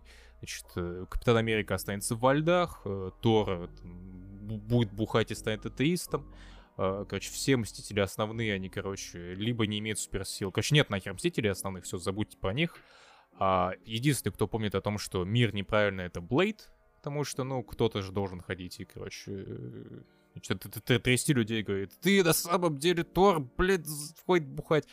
А, и на замену Мстителей в этом мире станет а, Сквадрон Суприм, а, команда, которая вот имеет плотные корни во вселенной Марвел, как изначально пародия на Лигу Справедливости, и, собственно, даже сейчас видно, что это изначально была пародия на Лигу Справедливости, но которая вот все-таки закрепилась как вот именно часть оригинальной вселенной Марвел. А, Уже вот, собственно, в Мстителях как-то засетапили, что а, со Сквадроном Супримом Америки, то есть это не просто Сквадрон Суприма, а Сквадрон, Суприма в Америке. То есть это не просто Justice А. League, но Justice League of America. Да-да-да. Именно. И с их, значит, руководителем, директором Колсоном, который при загадочных обстоятельствах воскрес после того, как его убил Дэдпул э, в Тайной Империи. А, С ними что-то не так. Э, С ними что-то не так, потому что они что-то какие-то националисты, а у Джейсона Аарона во Мстителях с самого начала, по-моему, была тема, что вот Мстители — это интернациональная команда, они величайшие герои Земли, а не только Америки, поэтому у них даже там номинальный глава команды — это Черная Пантера, хотя это на особо на сюжет не влияет, но окей, допустим. Да, допустим, это на идею комикса влияет, как слышишь, что это именно величайшие вот, национальные герои. Вот. И мало того, что они какие-то, ну, знаете, националисты, они, протекционисты, они еще как-то с Мефисто связаны. Впрочем, как и многие вещи, как бы, в Мстителях Харрена связаны с Мефисто, но, в частности, вот э, Сквадрон Суприм и Колсон, они, видимо, короче, из ада самого, короче, вы- выползли, и что-то с ними явно не так. И очевидно, что, скорее всего, Heroes Reborn тоже засетапил вот, Мефисто, так или иначе.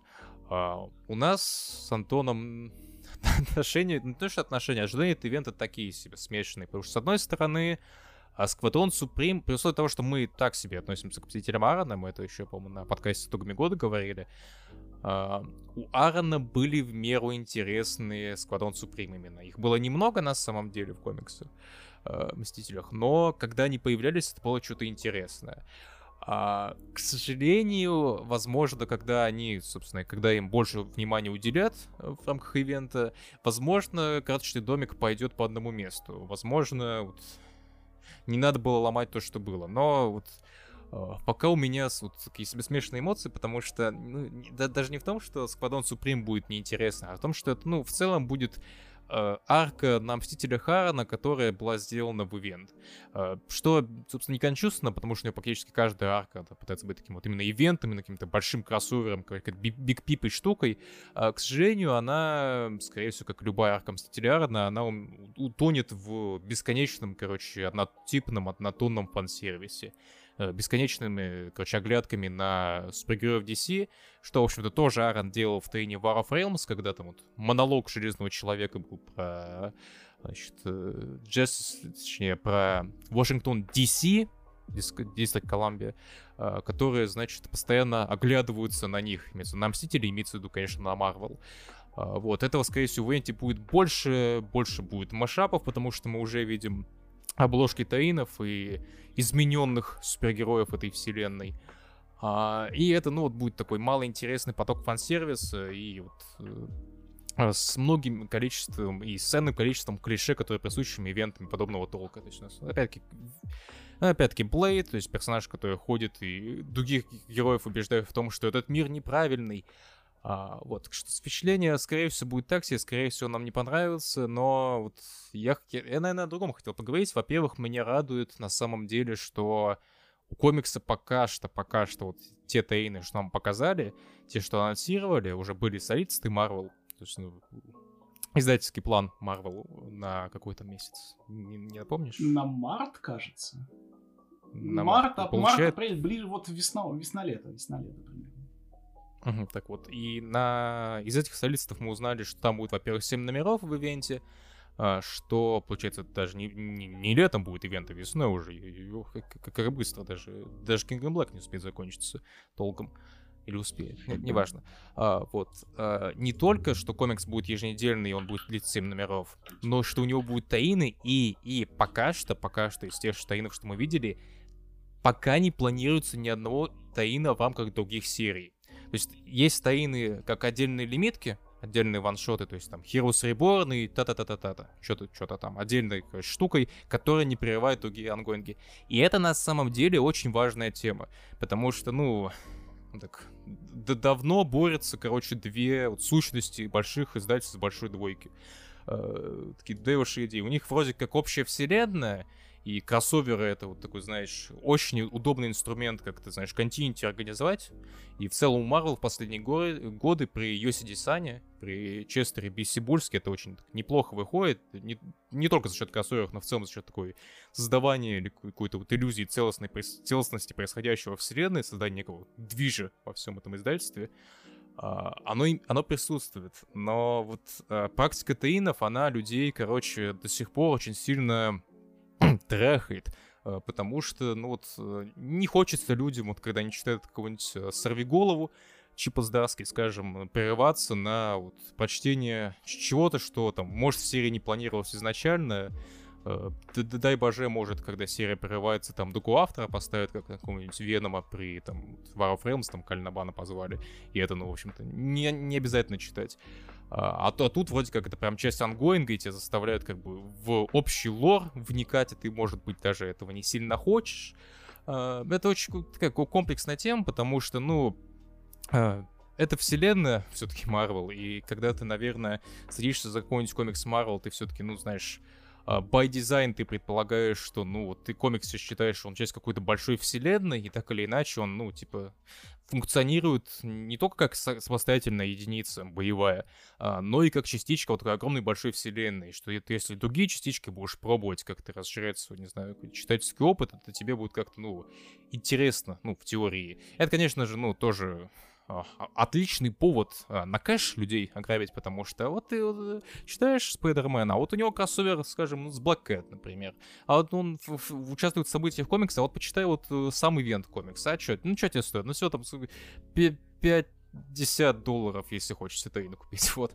А, и практика, когда у нас вот выходит ивент и все таины, что на данный момент есть, это таины отдельными лимитками, то есть это таины, которые, ну вот, типа, только люди, которые интересуются ивентом, только люди, которые интересуются всем этим общим движем, только им, в общем-то, это и надо, только они это и будут покупать, что, скорее всего, ну, э, не знаю, сколько это будет успешно тогда, предприятие, потому что таины, они вроде как, ну, отдельными лимитками в целом подаются так себе, но это, э, это на мой взгляд, э, очень важный шаг.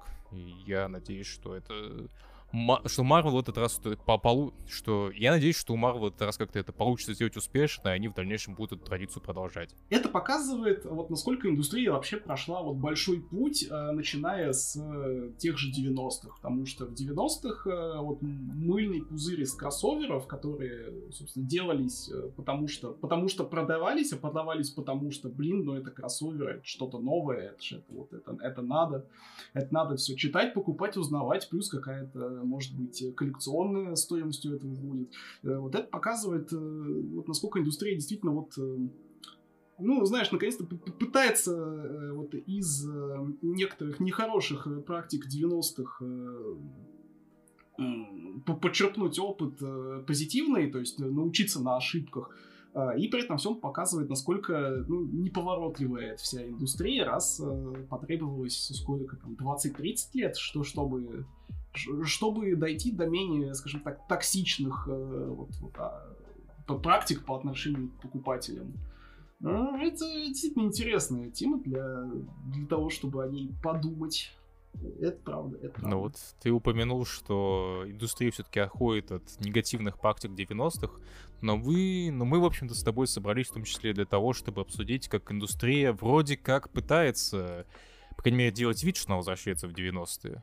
Э, в частности, вот э, сейчас Heroes Reborn, это же, ну, не, не просто из воздуха взят название, это а, такой, ну, не скажу амаш, ну, короче, это отсылка на инициативу Heroes Reborn в 90-х, собственно, когда Marvel буквально, короче, сказали, так, ребят, у нас ничего, кроме Человека-паука и Люди Икс не продается, то есть всякие вот эти вот Капитан Америка, Железный Человек, Тор, вот эти, короче, дурачки, они, они нам не, не очень нужны, ребят, ничего там продаются 400 тысяч за один сингл, тьфу, ну, грязь, не деньги. Сейчас ни один комикс, очень мало какие комиксы большой дойки продаются сейчас такими тиражами, потому что, ну, к сожалению, индустрия все еще оправляется от вот такого лопания пузыря с 90-х. Э, и, и это все еще, это должно в какой-то момент как-то, знаете, а, кардинально изменить то, как у нас рынок выглядит, но об этом как-нибудь в другой раз, когда рынок все-таки кардинально изменится.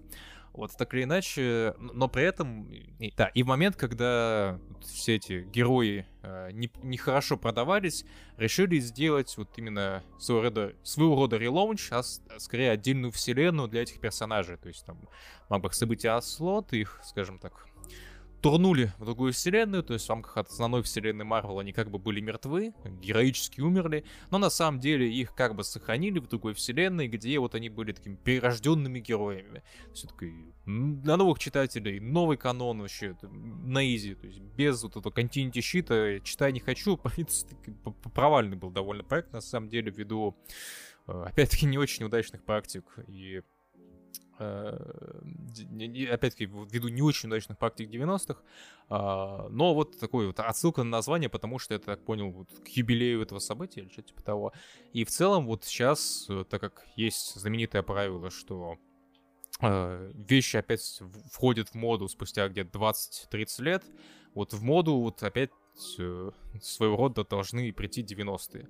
Э, и они постепенно приходят, потому что э, тот Макфарлейн анонсировал, что у него будет не только спавунь, а спавунь, надо сказать, на 300 номере это сильно нахайпил, но будут еще три серии, которые, перед которыми выйдет, вот, перед началом которых выйдет один ваншот Спавунь Юниверс. А, и там он, в общем позвал довольно интересных людей, насколько я знаю, на этот проект. То есть он в целом э, не просто интересных людей позвал, он позвал очень много людей, в число которых в том числе входит и довольно хайповый марвеловский сценарист Донни Кейтс. Как раз таки человек, который вот в этом плане очень э, очень хорошо собой э, вот этот культурный сдвиг к 90-м и символизирует своими комиксами. Ну да, то есть если посмотреть на того же Веном, даже на первую арку Венома, когда ну просто Веном берет куш, кучу пушек, чтобы пойти бить Нула, это, ну, это же абсолютно 90-ценческий троп. И, ну вот, э, как-то в целом, вот, Марвел, они особенно как-то вот дают понять, что вот у нас у Майлза Моралеса будет клон Сага, э, там, у Мстителей будет Heroes Reborn, э, уже начался комикс X-Men Legends, они там на него вернули, и, в принципе, вернули в комиксы свои Брэда Бута, знаменитого художника, а, X-менов 90-х, собственно, позвали его на основную э, серию X-менов. Э, для Хикмана и на отдельную вот линейку X-Men Legends, которая вот про Continuity щит X И пишет ее, про... и пишет ее в том числе Фабиан Нициеза, который тоже писал X-Men в 90-е после Клэрмонта. Ну, то есть, да, то есть э, своего рода такой, ну, не то что возврат 90 надо понять, что на самом деле а мало в чем уходила из 90-х индустрия на самом-то деле. Но вот, вот так, в плане названий это вот такая очень э, характерная штука на данный момент. И на самом деле у людей сейчас реакция очень такая полярная, потому что в целом в комикс-дискурсе, вот, в Твиттере, в котором ты обитаешь гораздо больше моего, и там, не знаю, в том числе YouTube-канал картунист Кейфей по Теда Пискора и Джимарага, он тоже на в какой-то степени, наверное, повлиял. И в целом какая-то вот общественная деятельность, она сейчас очень сильно вот э, реконтекстуализирует 90-е. Потому что, ну, не в России, по большей части, потому что в России, на мой взгляд, все еще пинга, она, короче, действует, потому что сейчас все еще, знаешь, восприятие 90-х как вот, типа, давно вот такой видеоблогер был Линкара. Линкара сказал, что 90-е гумно, короче, там вот все комиксы были плохие, все комиксы были нарисованы плохо, э, Роб Лайфилд нарисовал плохо, и, и я не к тому, что вы обязаны как бы любить комиксы Роба Лайфилда, но надо, стоит признать, ну, что он довольно важный, короче, художник для поколения, которое даже сейчас рисует. Uh, очень такое важное в целом явление вот этого поколения первых имиджевских создателей, создателей а, издательства Image, насколько они были вот такими бунтарями, и почему это для, в частности, поколения художников именно, это очень важные люди. Потому что, ну, шутка ли, люди такие, короче, молодняк какой-то пришел в Марвел, им, значит, редактатура дала возможность выкинуть нахрен Криса Клэрмонт с Люди Икс, Э, вот, а потом они таки сказали, а вы нам не дадите на роялти с наших персонажей, а мы уйдем в другое издательство, короче, своих персонажей сделаем, и продавались очень хорошо. И, может, какой-нибудь Янгблад, он там не очень хорошо по срокам выбивался, но тут же Спавунь, он, ну, типа, по срокам плюс-минус работал, и долгое время очень даже был очень продаваемым комиксом, очень важным комиксом для многих, опять-таки, художников, э, которые даже до сих пор рисуют. А ты же сейчас вот недавно вот, допрочел книжнику одну, очень интересную. Да, Marvel Comics Untold Story называется, от автора Шона Хоу. А, он мне, кстати, он мне, кстати, даже в, в Твиттере написал а, твит благодарности. Спасибо. Да. да, не, не, да, да даже это, даже это, не это, поленился это, и забил в Google Translate. Да. Тю, это, это тю, тю, слушай, на меня подписался в Инстаграме, э, я подписался в Инстаграме а, ответно. Я нашел, значит, в Инстаграме художника одной истории из антологии Марвел, э, по-моему, четвертого номера, история про Бена Грима. Кто читал, тот поймет. У него такой очень характерный art style, короче, кто эту историю читал, тут явно, короче, ни с чем его не спутает. Я его нашел в Инстаграме, короче, потому что художник, на самом деле, не очень сильно именитый. У него там какой-то свой комикс на Кирстартере выходит, артовский, там, фотки того, как он рисует, и фотки там детей. Я на него подписался, на меня подписался, такой, о, прикольно. Социальная активность в Твиттере. У меня обычно социальной активности нет. А тут в Твиттере, тут в Инстаграме, что, что это такое? Действительно стонкс. Как, как, как это такое бывает? Действительно стонкс, да. А, вот, да, вы читали, значит, книжку вот этого человека замечательного. И там немало было вот как раз э, поколение 90-х. И, в частности, про то, что в 90-х Marvel, у Марвел творилось. А, ну, а что конкретно тебе рассказать? И читателям в том числе тоже. Что конкретно вот, э, как бы, а, от меня требуется? То есть я могу рассказать э, замечательную историю о том, как э, Макфарлейн с двух ног ворвался в издательство, нарисовал на какой-то арке Человека-паука, причем нарисовал очень в, в очень интересном образе. То есть, то есть наверняка все видели э, комикс Спайдермен от э, Тода Макфарлена. И наверняка видели этот образ паука. Вот, э, образ паука с такого немножко скрюченного, немножко такого э, деформированного, с большой башкой. Скорее, больше паука, чем человек это описывает. То есть да. он скрюченный, как паук. Да, и это, и это все, э, в принципе, очень легко можно трактовать как э, своего рода такой, такой большой омаж э, на Паука от Стива Дитка. И Макфарлейн, в принципе, не скрывал, что он вдохновлялся вот Пауком Дитка, когда этот образ типа перепридумывал. И, ну, настолько вот, вот удачно он зашел, что вот это Макфарлейновское переизобретение визуального Паука стало house style овым. И редактатура марвеловская, она очень сильно потакала этим марвеловским э, сказать, вундеркиндом художникам вроде Макфарлейна и Лайфилда. То есть настолько, что когда Макфарлейн попросил, э, причем ну, очень ненавязчиво и очень э, так аккуратно попросил просто, ну, немножечко больше простора, что, чтобы рисовать штуки Макфарлейну, дали карт-бланш на целую, блин, комикс-серию. И, и он, собственно, такой сидит в прострации. Блин, я ж писать не умею. Я, я ж вообще... Я ж вообще навыков нет. Я ж просто рисую штуки.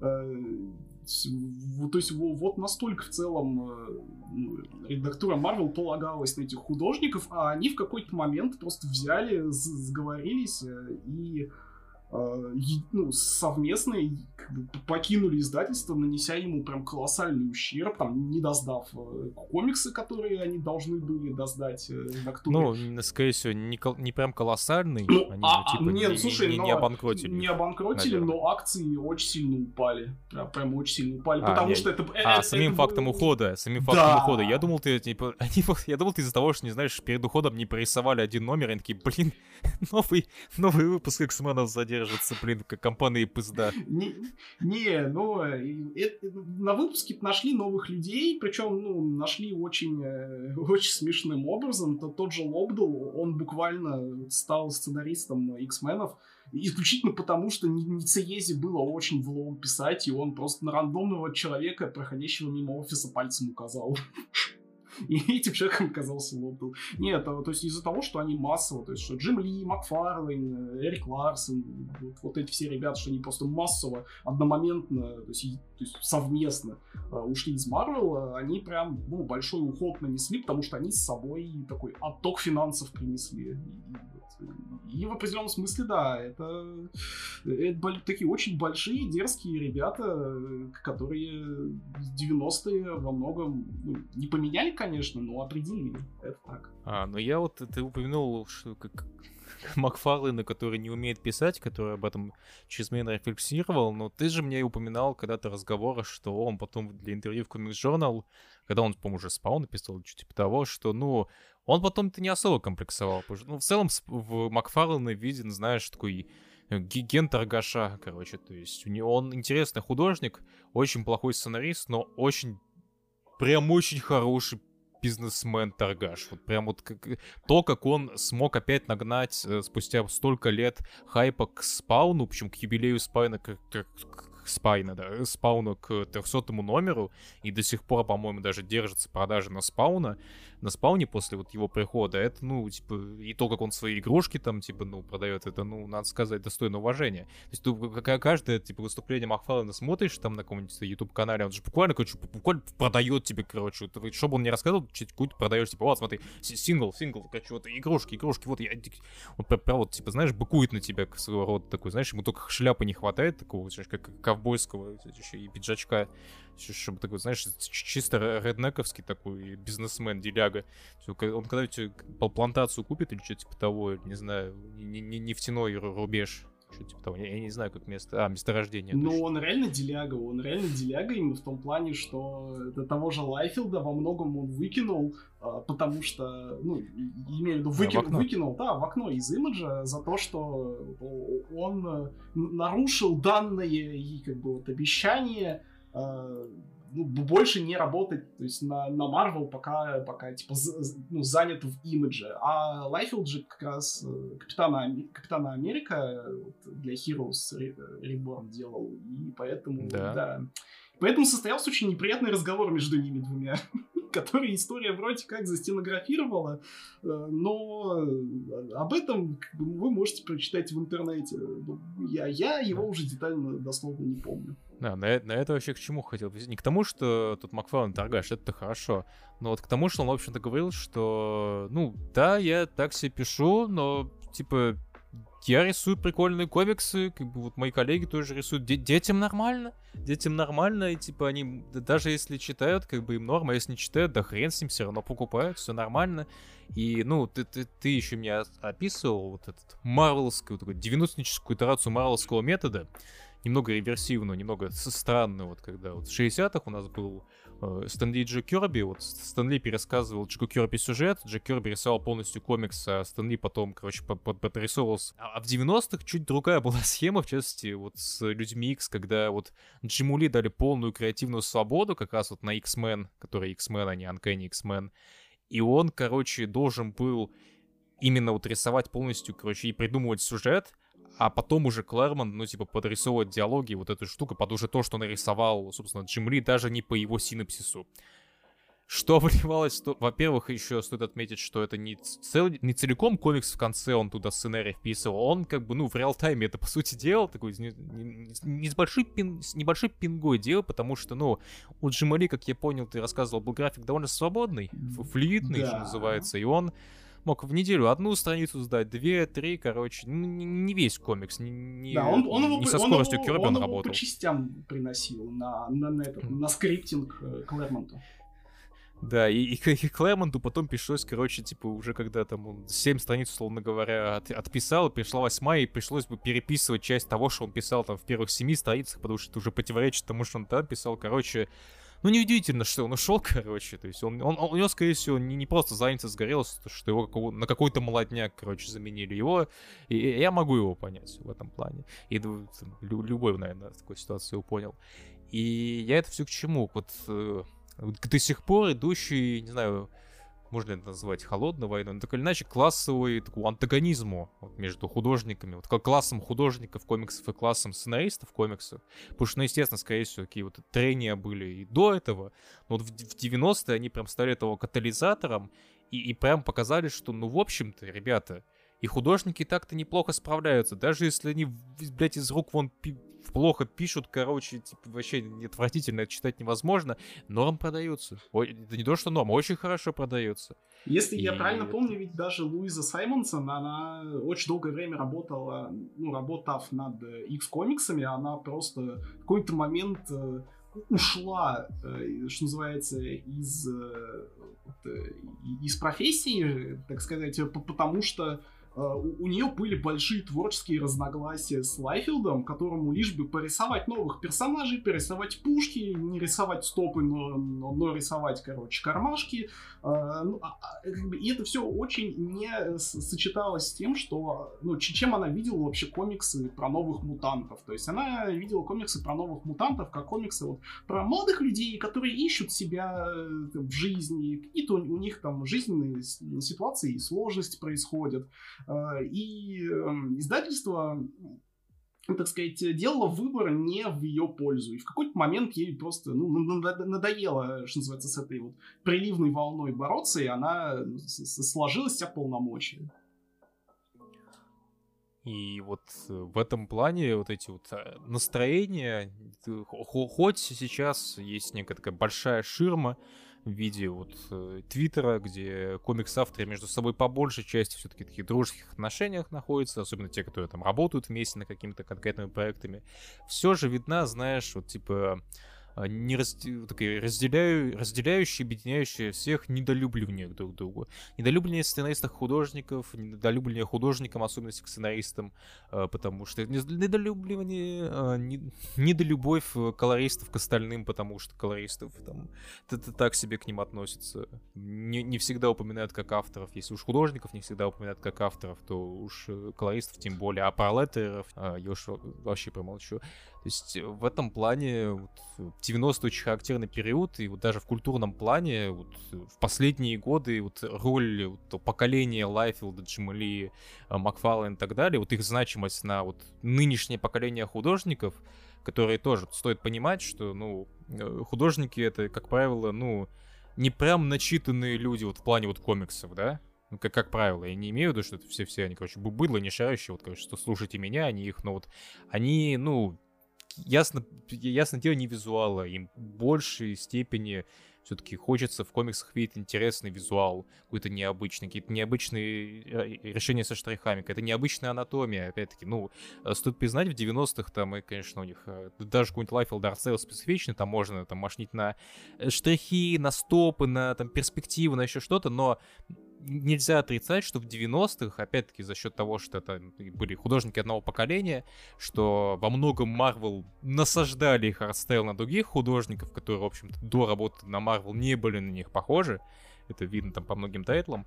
А, из-за этого у комиксов 90-х был свой характерный art style, который ты на самом деле ни с чем не спутаешь. Вот сейчас. Вот сейчас ты возьмешь какой-нибудь комикс Marvel, какой-нибудь рандомный комикс DC, ну, там где-то могут быть какие-то стыковки, а вот тогда вот именно art style 90-х он виден. И такая вот необычность, вот именно характеризация, наличие лица — это очень важная штука в, иску- в визуальных искусствах. А, и это, естественно, цепляет художников. И, естественно, сейчас очень много художников. И мне даже по пальцу на руке не хватит. Тот же Эд Пискор, Мишель Фифи, да даже тот же наш Глеб Мельников. Это все вот люди, которые в той или иной степени вдохновились художниками этого поколения. И, ну вот, да, да даже сейчас, вот, кого не спросить, там, э, аудитории русских вот, читателей комиксов, какой там твой любимый художник, там, много, конечно, ответит Алекс Росс какой-нибудь, но ответит и Джим Ли в том числе, то есть Джим Ли, он такой, знаешь, он как бы из 90-х, но на самом деле он вечен, как бы, да, то есть как, в том же твиттере Мельникова, то есть вот э, Джон Бёрн, он, короче, старый, восьмидесятнический, а вот Джим Ли образца там Бэтмен Тихо, это вечное что-то что-то типа того.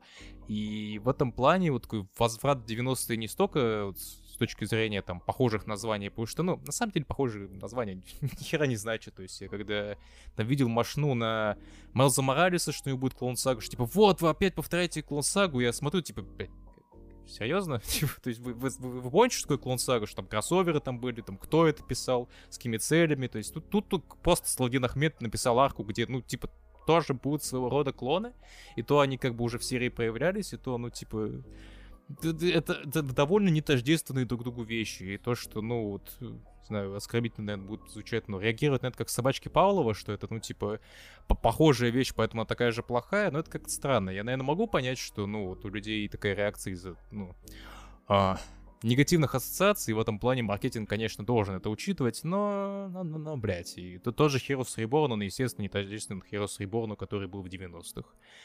И так, да-да, к чему это? Да, не так важны названия, как, вот знаете, именно рост индустрии в таком, вот, знаешь, подростковом ключе, то есть контекстуализация своего прошлого, какое-то переосмысление не вот с точки зрения того, что в 90-х было все плохо, потому что, ну, это довольно однобокая позиция, стоит понимать, что комиксы, они, ну, типа, индустрия штука сложная, и комиксы 90-х это штука сложная, неоднородная, даже в большой двойке, поверьте, не все было прямо гумно, было очень много интересных, необычных вещей, а в авских уж штуках тем более, ребят. Это очень сложная концепция, ее изучать и изучать. Да даже нам с Антоном, а там Антон, ну, не знаю, из 90-х только начал Бэтмена читать, и то там это очень радные 90-е такие, у тебя, по-моему, 91 же год у тебя сейчас в Бэтмене. Финал да? 91-го года, да. Ну и надо сказать, вот, да, он, он, местами, он, да, и он, места, и он местами все-таки очень восьмидесятнический. То есть он и инерция, что называется, несет э, вот этот, вот этот э, стиль визуальный, то есть до каких-то экстремальных, так сказать, штук, с которыми обычно ассоциируются 90-е. То есть Nightfall и там всякие и так далее. И то в основном ну, по обложкам, по большей части. То есть до этого еще тип, тип не дошло у меня. То есть это, по-моему, даже Келли Джонса еще нет, да? Келли Джонса, его действительно еще нет. Это да. То есть, ну, да, стоит понимать, что 90-е, ну, это не все 90-е, буквально там с 90-го по... И, и в 2000-м они резко закончились, потому что календарь как бы перевернулся, все, пиздец, как бы... Коронавирус ушел, ребят, не 2020, а 2021, все, успокойтесь. Нет, естественно, там были какие-то определенные рамки, но это уже не столь важно. Э, Че вы-то об этом думаете, Антон? Че я-то один за 90 отдуваюсь? Ну-ка, давай, защищай 90 защищай. Ну, в, 90- в 90-х был Боун. Uh, вот, в 90-х был, э, если я не ошибаюсь, Сирибас. Ну, Сирибас, на самом деле, до этого начался, задолго до этого. А. Скорее всего, 90 это момент, когда все узнали, что Дэйв Сим, типа, женщин ненавидит, блядь. Ну, в таком ключе очень сложно защищать 90-е. на самом-то деле. Да. Uh, ну, очень важно вот, понимать, что 90-е это во многом uh, Вот очень любит э, народ, в том числе в СНГ, э, эпоху Марвела нулевых. То есть э, с такими вот... Э, с большой взаимосвязью э, тайтлов и событий вселенной, да, то есть тот же вот период Бендиса с новыми Мстителями, Тайным Вторжением, всякими mm-hmm. темными правлениями, но это же, это же все вот фундаментом своим э, уходит именно в э, ну, в 90-е, когда, в общем, требования рынка были такие, что вот каждое лето, каждый сезон, типа, у нас какой-то большой кроссовер. То есть те же вот иксовые кроссоверы, э, про которые ходит очень типа, нехорошая молва, э, они же, если я не ошибаюсь, э, едва ли не с э, комикса Инферно пошли, вот, то есть с Mutant Massacre даже, и вот настолько это все вот э, и аудитории зашло, и редактура поняла, что на этом можно очень хорошо деньги рубить, то есть на на, на самом факте, что у вас именно вот, вот вселенная с э, кучей шестеренок, которые почему-то просто разбросаны по разным углам. То есть почему бы эти шестеренки ну, не собрать каким-то специфичным образом. Так что 90-е, да, 90-е это очень большой game changer, и э, как-то вот э, очень недо... хотя бы вот в рамках комикс-индустрии очень недооценивается их влияние на индустрию в целом. То есть, мы... Не, их не то, что недооценивается, и влияние это как бы оценивают очень крупно, и как бы просто оно негативное именно оценивается, что ну, типа вот 90-е все это маркер того, что комикс херовый, что там, блядь, перекачанные мужики, женщины экстремально сексуализированные, как, как будто сейчас перестали.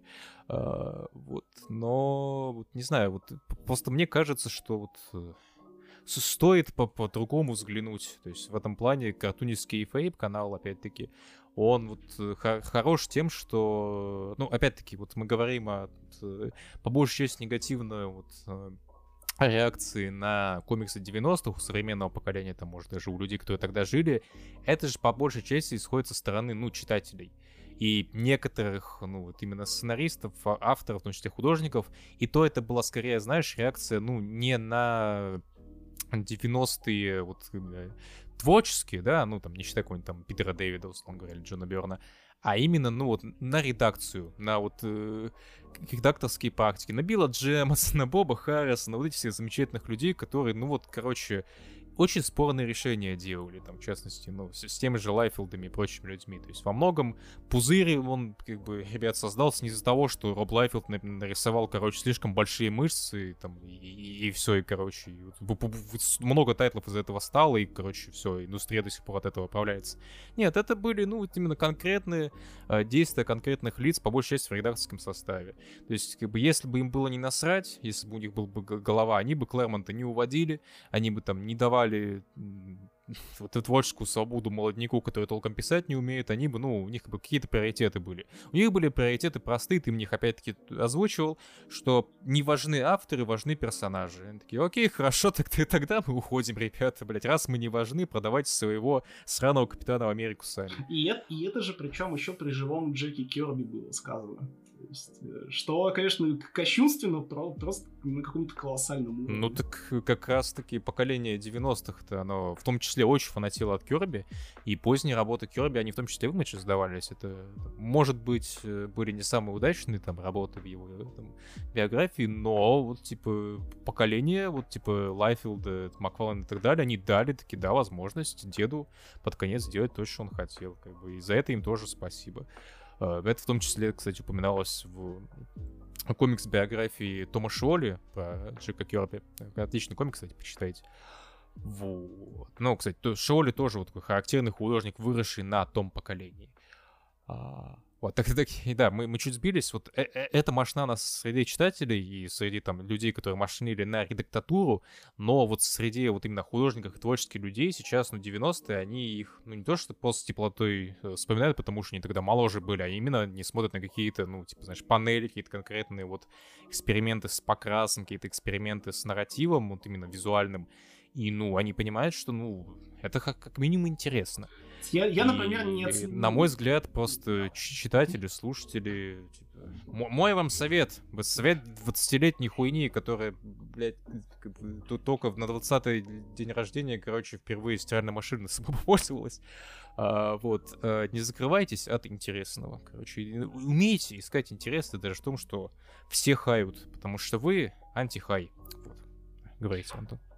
А, не, я просто хотел э, как бы добавить, что я не, не смог отследить этот комикс, но, по-моему, э, в тот же Marvel Лайфилд попал во многом, э, то есть нарисовав комикс, который вот полностью отображен в перспективе сбоку. И вот настолько эта дерзость и такое наплевательское отношение вот, к уже устоявшимся таким забальзамированным нарративным э, практикам вот, впечатлило и редактуру, и в целом многих э, сотрудников Marvel, что вот э, было, в общем, очень большое предрасположение к человеку, в том числе из-за этого. И так что да, в 90-х, э, какими бы они спорными ни были, э, интересного просто с горочкой.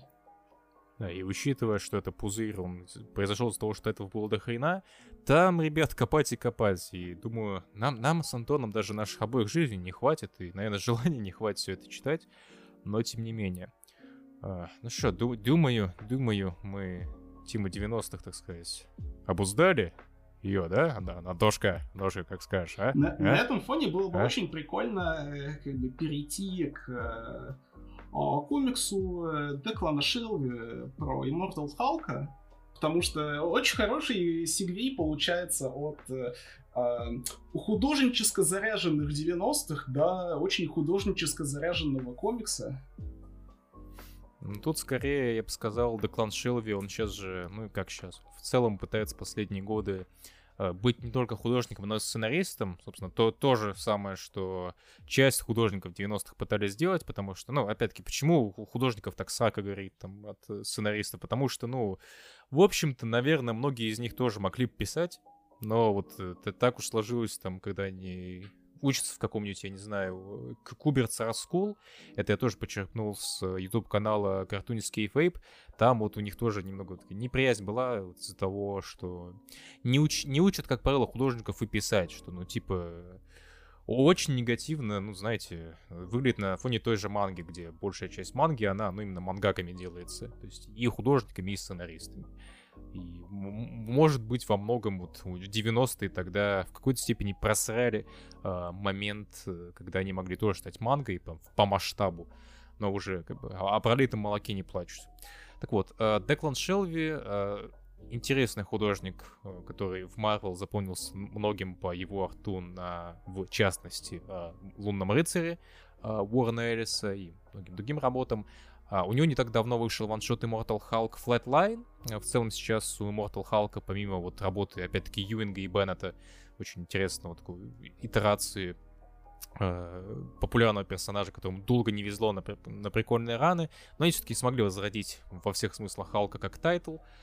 э, он даже какое-то время, там, известная тоже тема, он лучше продавался, чем Бэтмен, но стоит признать, Бэтмен дал ему очень сильную фору, потому что тогда при Кинге, к сожалению, title упал в продажах об этом как-нибудь другой Это раз. Это был то ли шестой, то ли седьмой уже десяток номеров, и, в общем, репутационный ущерб был нанесен такой большой, что, да, в Кинга очень большого количества людей просто уже не было веры, что, что наверное, само по себе тоже может о многом говорить, но мы не об этом не собрались э, рассуждать. И не только Immortal Hulk Юинга и Беннета выходит, еще выходят параллельно ему а, всякие разные ваншоты. А, по большей части вызванные тем, что другим художникам, кроме Джо Беннета, тоже... Вот он же Джо Беннет.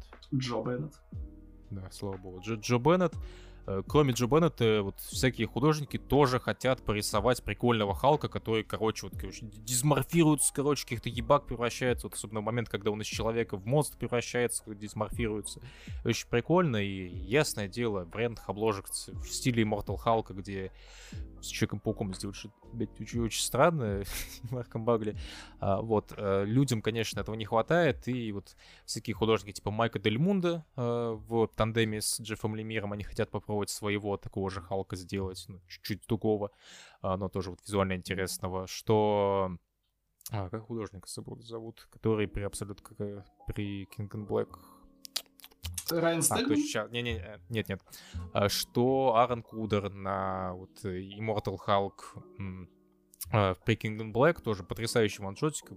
И, и нарративно это очень миленький ваншотик, и визуально, вот, короче, очень, кстати, похож, похож на Бента в какой-то степени, Кудер. И что вот Шелви тоже решил сделать свой вот визуальный а, какой-то эксперимент с Халком как персонажем, вот в таком вот более таком хоррорно-психологическом сеттинге, который в какой-то степени засетапили Юинг и Беннет. И это комикс, и, и, и, и вот его ваншот, Immortal Hulk, Flatline, он, на мой взгляд, интересен, он, безусловно, красивый, а, но, на мой взгляд, он интересен не только тем, что вот он красиво нарисован. Ты, на мой взгляд, ты, ты, насколько я помню, не совсем с этим согласен, да? С тем, что он красиво нарисован?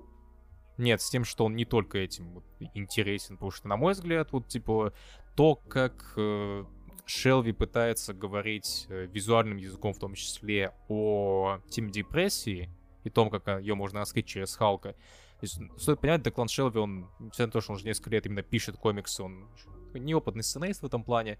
Там видны довольно графоманские моменты, видны моменты, когда вот слишком вот сильно, короче, хочется пописать, но понимаешь, что ну не надо сюда текст, дед не надо. А, при этом моменты вот именно под конец комикса, когда нам вот очень сильно, короче, визуалом намекает, что Халк пытается намекнуть Беннеру, что у него депрессия, и при этом, по-моему, насколько я помню, слово депрессия вообще ни разу не произносится в течение комикса. Это, на мой взгляд, очень хорошо сделано. А, ты, ты, ты, насколько, когда мы это в первый раз обсуждали, там, в кулуарах нашего подкаста, ты, по-моему, типа, не впечатлен этим остался. Ты, ты, ты бездушная тварь, которая не сопереживает людям с депрессией. Абсолютно не эмпатичная есть такое.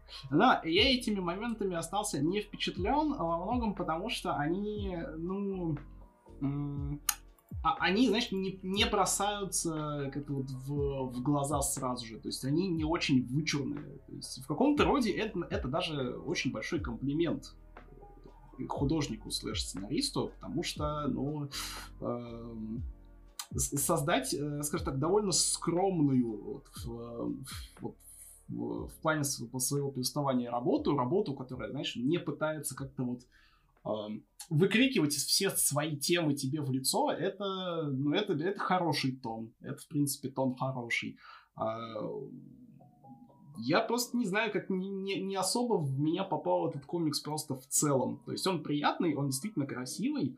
Э, у него у него есть очень прикольная идея, э, несколько заезженная, но по-своему очень хорошо работающая с Халком. Что Халк, значит, такой сильный персонаж, который может, в принципе, всех ван, там, ваншотнуть. А, но тут Халка ставят против персонажа, которого, ну, скажем так, э, слишком травмоопасно ваншотать, да и ваншотать как-то не хочется. Э, и вот поэтому вместо, вот вместо того, чтобы сражаться с персонажем, Халк сражается с окружением. И это, на мой взгляд, э, ну, такая вот а, относительно прикольная идея. Э, но в целом, да, этот комик скорее ценен вот тем, как он а, отображает свой визуал. То есть он ценен именно вот прежде всего тем, что Деклан Шелви Э, не, не только сам рисует и пишет комикс про Халка, но при этом всем он же сам его и красит. То есть набив руку на том, что... Он очень красивый в этом плане, он... да. То есть именно, еще особенно сцены, вот перевернутая сцена, когда Халк попадает в место, где тусит Бэннер, вот перевернутый мир. Она, вот, короче, выдержана в тоне. То есть желтые тона, коричневые. Да, ведь э, Шелви очень долгое время, э, вот как он сам в каком-то интервью говорил, он очень долгое время думал э, вот о комиксах э, в, в ЧБ. То есть это вот, к, к слову, да, о твоем спиче про то, что э, комикс-читатели и комикс-художники немножко по-разному смотрят на это медиа. Э, Шелви, он смотрел раньше на комиксы как на что-то черно-белое, потому что, ну, вопросы колоринга его не, не, ну, не касались. То есть это вот то, что он аутсорсил другим людям.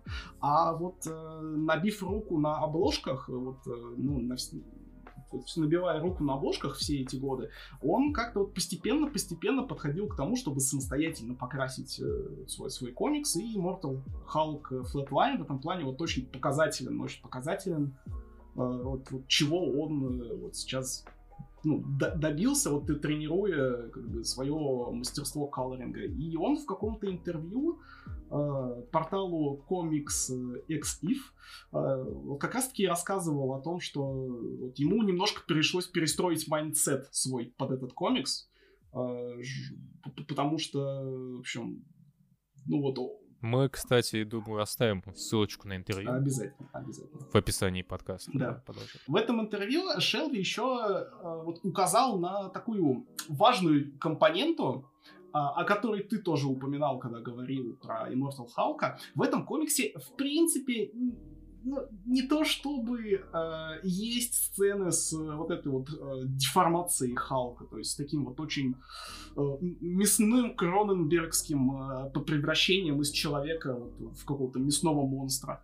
Э, Действительно нет. Он в этом плане очень такой. Вот мы тут тоже обсуждали это до вот, записи, что это комикс, который, в принципе, если его издавать в ТПБ, Э, его можно, в принципе, как пролог к первому номеру засунуть, потому что тут очевидно есть намеки, есть можно, в принципе, представить, что этот комикс происходит вообще до событий ангоинга. Или, знаешь, где-то вот в промежутке э, между номерами первой ТПБхи. То есть как раз-таки, когда и Бэннер немножко депрессует, и Халк такой, ну, как бы в депрессии выпускает свою злость на окружающих. То есть, да, это, да. это очень хорошо встраивается в самое начало ангоинга.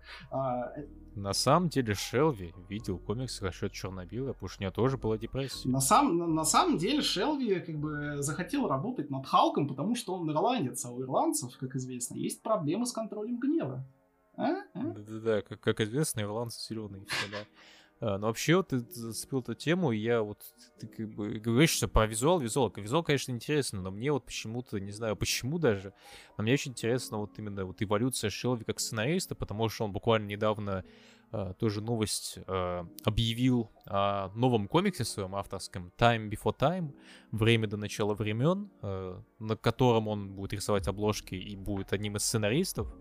И учитывая, что у него не только Immortal Hulk в этом году вышел, у него еще в этом году, да, в этом году вышел Bog Bodies, а, комикс, который он, опять-таки, не рисовал, а именно вот, типа, писал там сценарий. И там, кстати, очень вот характерно то, что он ирландец, потому что там вот э, все действие происходит ну, таком, на пятачке в ирландском лесу, и там вот ирландские диалекты, они важны для понимания, ну, типа, для понимания, вот для передания колорита персонажей. Вот, в целом такой лесок ирландский, он видно, что, короче, художник и сценарист, они, короче, вот, типа, живописью занимались в этом комиксе, да. Комикс слабенький, на мой взгляд, но вот как кажется мне, что вот из Шелви, в принципе, вот, э, может вырасти что-то интересное, даже вот как вот словоплета. А тут стоит понимать, что я, я быдло, я, ну, типа, знаете, не вижу разницы между а, красивым английским текстом и некрасивым английским текстом. Я между, я между красивым русским и красивым не русским не вижу на самом деле, но в рамках английского языка стоит понимать, что я гораздо менее подкован в их литературном, в их литературной традиции стоит понимать. Что, конечно, недостаток, но вот, вот такой я чего со мной сделаете, да. Вот. Ну, раз уж мы такие в этом подкасте Marvel Boy, Давай завершим этот замечательный вольный подкаст э, обсуждения Марвелского комикса, который я заставил таки вот пропихнул в тебя, заставил тебя прочесть а, первая арка комикса Black Shidosh или Черная вдова от Келли Томпсон, Елены Касагранде, э, Рафаэля Делаторе и колористки, конечно же, Джерди и Билэр, следующие колористки.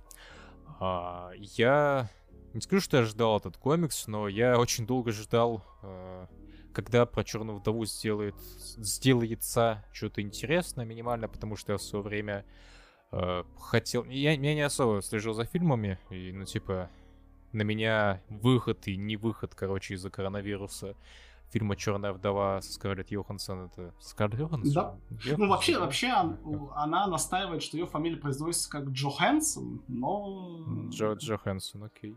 Uh, ну, так иначе, мне, мне на фильмы похуй, на этот фильм тоже похуй, но я вот в свое время как-то для канала, когда, когда я еще вел YouTube-канал, древние времена, uh, я сделал своего рода ретроспективу по вот, комиксам по Черной вдове. И вот надо сказать, что у нее много неплохих комиксов, но у нее также много очень однотипных комиксов. Однотипных комиксов, вот такой а, стандартный троп шпионского боевика про вот прошлое спецагента, которая кусает его за жопу, которая, короче, ссорит его со всеми его друзьями, и ему нужно, короче, выбираться из этой задницы и как-то, значит, заново свою репутацию устанавливать, короче, подобные штуки. А, и я вот очень ждал, когда про Черную вдову вновь понятно, понятно, под фильм э, сделают э, не просто лимитку типа по типу Web of Black Widow, которая по точно такой же схеме сделает, и там недостаточно интересно ни рисунок, ни э, слог, э, чтобы это было как-то интересно оформлено. А, ждал именно ongoing а, потому что, ну, раз уж вот это вот Web of Black Widow, это было своего рода прелюдия к ongoing у, но, наверное, в ongoing е как бы не будут повторять троп с тем, что у черной вдовы есть какая-то, короче, большая дыра в прошлом, и она вернулась, чтобы ударить ее в живот, короче, за спину и в эти места. Это будет что-то, ну, как минимум э, это будет что-то не похожее на это. И в итоге вышел Black Widow э, первые пять номеров, конец первой арки, вторая арка начнется там с небольшим хиадусом, но все-таки начнется. И я остался доволен, в принципе. Это неплохое начало ангоинга, неплохое начало серии по персонажу про которого сольных приключений довольно, ну, не очень долго, но приличное количество времени не было своей серии. Это очень неплохой шпионский боевик, который работает впервые не вот по той схеме, которую я вот озвучил. А как тебе Ангуин Понимаю. Вот как тебе вот эти пять номеров? Понимаешь? Какие хотя бы базовые впечатления? Ну, понимаешь? Понимаю. Да. Это база. А, понимаешь, вот когда ты а, описывал э, средний э, значок трейдмарка Ongoing э, Black Widow, я сидел и немножко недоумевал, потому что комикс Келли Томпсон он же на самом деле фундаментально плюс-минус про то же самое, что у, вот у э, Наташи Романов есть некая дыра вот в, в continuity, которая ее за жопу кусает. То есть у нее же тоже бук, тут буквально есть вот проебанное время, и есть э, как бы антагонисты из прошлого, которые наносят ей ответный удар, причем в самое, в самое больное. И по сути она пересобирает свою жизнь к концу первой арки и ну куда-то пытается двигаться дальше. То есть вот чисто по ну, таким слушай, моментам нет, нет, это я, вот что-то схожее я, видимо, плохо это сформулировал, но, типа, ну, я скорее про то, что именно в прошлом, в прошлом, не то, что вот у него были какие-то приключения, произошел таймскип, у него резко сменился статус-кво, э, ей стерли память, она больше не помнит, что она черная вдова, и она живет с семьей, ей, в общем-то, норм в этом статус-кво долгое время у комикса. А, и потом ей случайно, на самом деле, типа убивают семью, решают ее с этого статус-кво. А, Остальные черные комиксы по черной вдвое, не про это. Они вот про ее прям прошлое-прошлое. Они прям вот про года, когда ее тренировали, что когда ее тренировали, она там с какой-то девочкой познакомилась, которая теперь сволочь, или у нее там был тренер, который сволочь, который хотел ее трахнуть. У, у двух, кстати, дов. Есть тренер, который хотел ее трахнуть и из-за этого стал злодеем, но не, не суть важно. Вот, я скорее про это. А тут, ну, э, тут есть, конечно, ну, тропы ну, того, что целом... тут не новые, конечно, злодеи. Да, ну, понимаешь, тут, как бы, да, в целом вот фигура как бы прошлого, она тоже довольно знач... знач... значимую роль занимает, то есть так или иначе. Ну слушай, тут тут прошлое, оно не такое уж и давнее, то есть она не то чтобы долго вот в этом статусе кво прожила, тут скорее ей засетапили какую-то новую мотивацию, потому что ну до этого у вдовы такой мотивации, что какая-то мирная жизнь была, ее не было, потому что у нее мирной жизни не было, а тут ей искусственно, собственно, засетапили мирную жизнь, за которую, да, она будет мстить, да, она будет мстить каким-то, ну, не новым принципиально персонажем, каким-то персонажем из ее ангоинга, но вот эти персонажи не в рамках вот контекста этой арки, на, самом, на мой взгляд, они не, не привязаны прям, знаешь, к истокам черной вдовы. Это, ну, типа, набор старых злодеев вдовы. По типу, не знаю, набор старых злодеев Человека-паука, типа зловещей шестерки. Ну и при этом всем она как бы, в конце арки как бы, говорит, что, что мстить им она так-то, в принципе, не собирается, она собирается как-то по ним ударить им иначе. Что, что бы это ни значило. Ну, а, абстрактное на будущее. Бить по больному будет, как бы. А, ну вот ты сказал, ну окей, допустим, даже если, короче, это подходит под схему, которую я писал, я, скорее всего, по схеме неправильно, короче, сформулировал. Те комиксы-то как, ёпта? Ну, смотри, я попытаюсь э, как бы объяснить свое, даже не свое отношение, а свое видение этого комикса через асо- ассоциативный ряд. Причем ассоциативный ряд тоже, вот, знаешь, с другими произведениями искусства. Вот есть французский, если я правильно нет, возможно, он бельгийский, возможно, я ошибаюсь. Короче, есть БДшка такая. А, комикс, э, по, по, по которому еще игру сделали, и сериал, и не один, и фильм. Называется «13». Э, вот, mm-hmm. вот по, по, по сути, это история о том, как значит, персонаж как бы находит себя в таком положении о том, что у него какая-то была тайная прошлая жизнь, какие-то внезапные крутые боевые навыки, чем мужик там знает, как работает взрывчатые вещества, может собрать бомбу, что, собственно, в этом комиксе тоже было. Э, и вот как, и, и за ним при этом ведется какая-то охота, и также вот элемент манипуляции с памятью присутствует. И при этом всем это немножко Джон Уик, потому что вот э, есть на самом деле довольно, довольно прикольные, довольно такие э, изящные и красивые развороты э, экшеновые, в котором э, происходит, ну, не то чтобы воссоздание там экшн-сцены, условно говоря, на кухне из первого Джона Уика, но такой пространственный экшен происходит с применением различных подручных предметов, с акробатикой определенной, с таким очень четким выверенным ритмом, если позволите.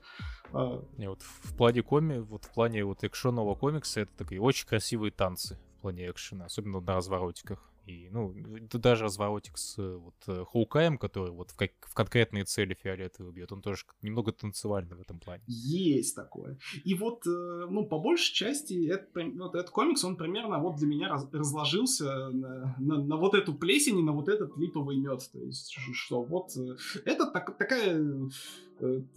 Что это такое? Триллер, довольно, довольно стильненький, конечно, немножко, немножко заезженный, то есть вот именно, знаешь, вот в рамках э, триллер произведений про каких-то там бывших и не бывших а, агентов, там, супершпионов. Ну, слушай, в этом плане у нас же, ну, типа, вот по заезженность, тут же перспектива-то по большей части не, не со стороны именно Наташи вдовы. Это, ну, нередко вот комикс, ну, с самого начала мы знаем, что у нее есть какое-то прошлое. Это не фильм, не по типу фильма, что мы там, да, да мы понимаем, что это уже отработанный сюжет, что, скорее всего, персонаж не просто так умеет, блядь, бомбы разряжать и там кулаком, короче, людям головы давить, что он там какой-нибудь секретный агент. Но тут же изначально у нас премиса, что это именно, типа, ну, та, та Наташа, с которой мы как бы знакомы, и что у нее с ней какая-то хуйня произошла. И во многом, ну, вот, э, э, повествование идет от лица вот Баки Барнса, Зимнего солдата, и Хаукая, и там Елены Беловой, которые, собственно, понимают, что так, мы нашли Наташу, что-то с ней не так.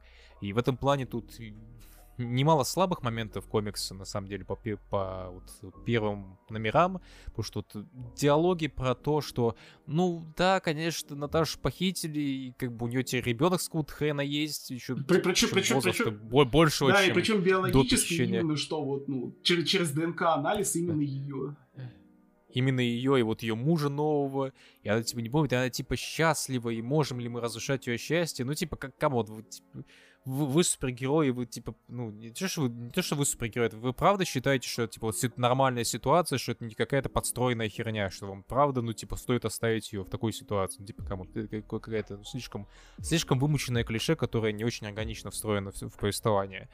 А, но... Ну, ну, ну и в целом, части... вот комикс, он э, как бы... Он вроде понимает, что ну, на какую территорию он заходит, он понимает, что это вот все, все вещи довольно такие вот отработанные много где, вот как я уже упоминал. И поэтому комикс не то чтобы особо как-то пытается нагонять э, какую-то интригу вокруг этого, он как-то не особо пытается, ну скажем, вот накачивать серьезность обстановки относительно там по потере памяти, потому что э, вот Le Grand Reveal э, происходит вот буквально по щелчку пальцев, но реально едва ли не по случайности, то есть вот э, просто как, как будто вот брошенная там в, ну, throwaway line, то есть просто такой, знаешь, мимоходом, типа, а вот на самом деле вот так все было, не обращайте внимания, типа, комиксы, каждую, каждую среду такая херня происходит. Ну, это, это, с одной стороны, ну, типа, с одной стороны, такая честность, она немножко подкупает, потому что нет вот интенции казаться как-то грандиознее, чем ты есть на самом деле. С другой стороны, это ну, немножко такой линцой отдает, что ли. То есть вот очень амбивалентно вот у меня отношение, в принципе, к тому, как история в комиксе рассказывается. Но вот ну, несмотря на, на, на весь этот мой режим буки недовольный, комикс на самом деле нормальный. То есть комикс именно как э, вот как экшен триггер он работает, потому что он красивый, потому что у него очень э, все хорошо с э, структурой именно в плане повествования. То есть вот панельки, разворотики, вот это все очень последовательно, очень секвенционально, все очень артово, красиво. Э, ну и в целом ну, ну, нормально. То есть содержание, конечно, не, не богатое, но обычно такие штуки то есть работают по принципу, то есть стиль над содержанием давлеет, и вот ну, да, стиль стоит хороший. понимать, что это простенький супергеройский комикс э, со шпионским нарративом, как бы про черную нахуй вдову, по которой, ну, каких-то прорывных, каких-то очень великих работ никогда и не делали. Это, ну, типа, боевичок такой, типа, который может быть неплохой и красивенький. Будь мы пошлыми обзорщиками, мы бы сказали, что это комикс крепкий, середняк, но мы же не будем так делать, правда, Антон? Безусловно, нет. Не будем. Зато можем разложить этот комикс о, на... На пассианс. То есть я бы хотел... Можно было попробовать разложить этот комикс даже, ну, не только на этот пассианс метафорический, но и на, а, на то, что это female lead комикс, в котором э, весь сюжет и вся мотивация главной героини крутится как бы не просто вокруг мужика, но, ну, но, но, во-первых, ну, во-первых, двух, а, а в какой-то мере даже четырех с половиной мужиков, э, но и вокруг семьи, да. Э, помнится мне Джосса Уидона очень сильно ругали за его э, вторых Мстителей, что у него э, из ниоткуда практически появилось э, очень много трагедий из-за невозможности вдовы завести семью, и это как-то все экстраполировалось на тоже из ниоткуда возникшие отношения с э, Брюсом Беннером. Э, ну, непонятно, вот насколько тоже комикс э, имеет смысл вот, обвинять в том, что он э, тест Бегдель э, проваливает, прям, прям вот едва ли не сходу. Но... Бы, ост... Ну, может и проваливать, но мы не те люди, что послушать. Да, да, оставлю это, скажем так, более хайбрау эссеистам. Вот. Да, более, ну, типа, шающих в этих людях. Да, мы про комиксы говорим, ребята, мы это... Ну что, э, солнышко, пора нам закругляться, пора прощаться с нашими дорогими слушателями. Но подождите, но подождите. Прежде чем уходить, э, несколько моментов. Э, мы вот в предыдущих подкастах не упоминали, а в этом упомянем, что мы, между прочим, вне зависимости от того, где вы нас слушаете, есть и на других платформах. А, мы есть, наш подкаст есть в ВКонтакте, есть а, на Яндекс Музыке, где вы также можете подписаться на него, есть а, на Google подкастах, есть на Apple подкастах и на Энгере, но там, там, там, там никто на нас не будет подписываться. Короче, вот на основных, так сказать, платформах мы есть, э, где вам удобно, там подписывайтесь, слушайте. Э, новый эпизод уже скоро, вот Future State там кончится, не кончится, может, мы уже до, до, до среды уже не дотерпим, скажем, да хрен с этим, с этим Суперменом, Имперус Лексом, все, блядь, Рассел, Левачок сраный, блядь, не будем его читать. вот, и запишем все-таки новый подкаст. А, ищите нас на этих платформах, а также э, заглядывайте, опять-таки, в телеграм-канал а, t.me slash аудиогусар. Заходите в описание к подкасту, потому что там не только краткий синапсис, ссылки на всякие там статьи, э, другие соцсети, но и э, список библиографический того, что мы обсуждали в этом подкасте. И также, если вы слушали предыдущие подкасты и вам вот э, не хватало, вот, типа, знаете, вот вы подчеркнули какой-то комикс из нашего обсуждения, а вот вы забыли как-то, вот, захотели записать, или вот просто не поняли из моей превосходной совершенно речи, что я нахуй сказал, э, то вот вы можете зайти в описание, и там будет список того, вот, собственно, какие комиксы мы советовали. Список рекомендаций есть отдельно э, под предыдущим, в описании предыдущего ролика, в описании предыдущего подкаста. И вот в первых трех подкастах тоже, вот э, как запишем, я тоже запишу, что мы обсуждали, какие конкретно комиксы, чтобы вы также могли с ней ознакомиться. А, по-моему, по-моему, все. Действительно все. Ладно. Да, в общем, пишите отзывы на наш подкаст, пишите, как, как он вам, фидбэк — это важная штука, ребят, нам без него херово, мы без него реально чахнем. Вы не представляете, сколько мы ноем друг другу, и не только друг другу по поводу того, что нас никто не слушает, видимо, блядь, люди выключают на третьей минуте. Пишите фидбэк, распространяйте, делитесь с друзьями, маме покажите наш подкаст в рамочке как-нибудь. В общем, э, всем пока, удачи и вот это вот все. Да, до новых встреч, еще услышимся.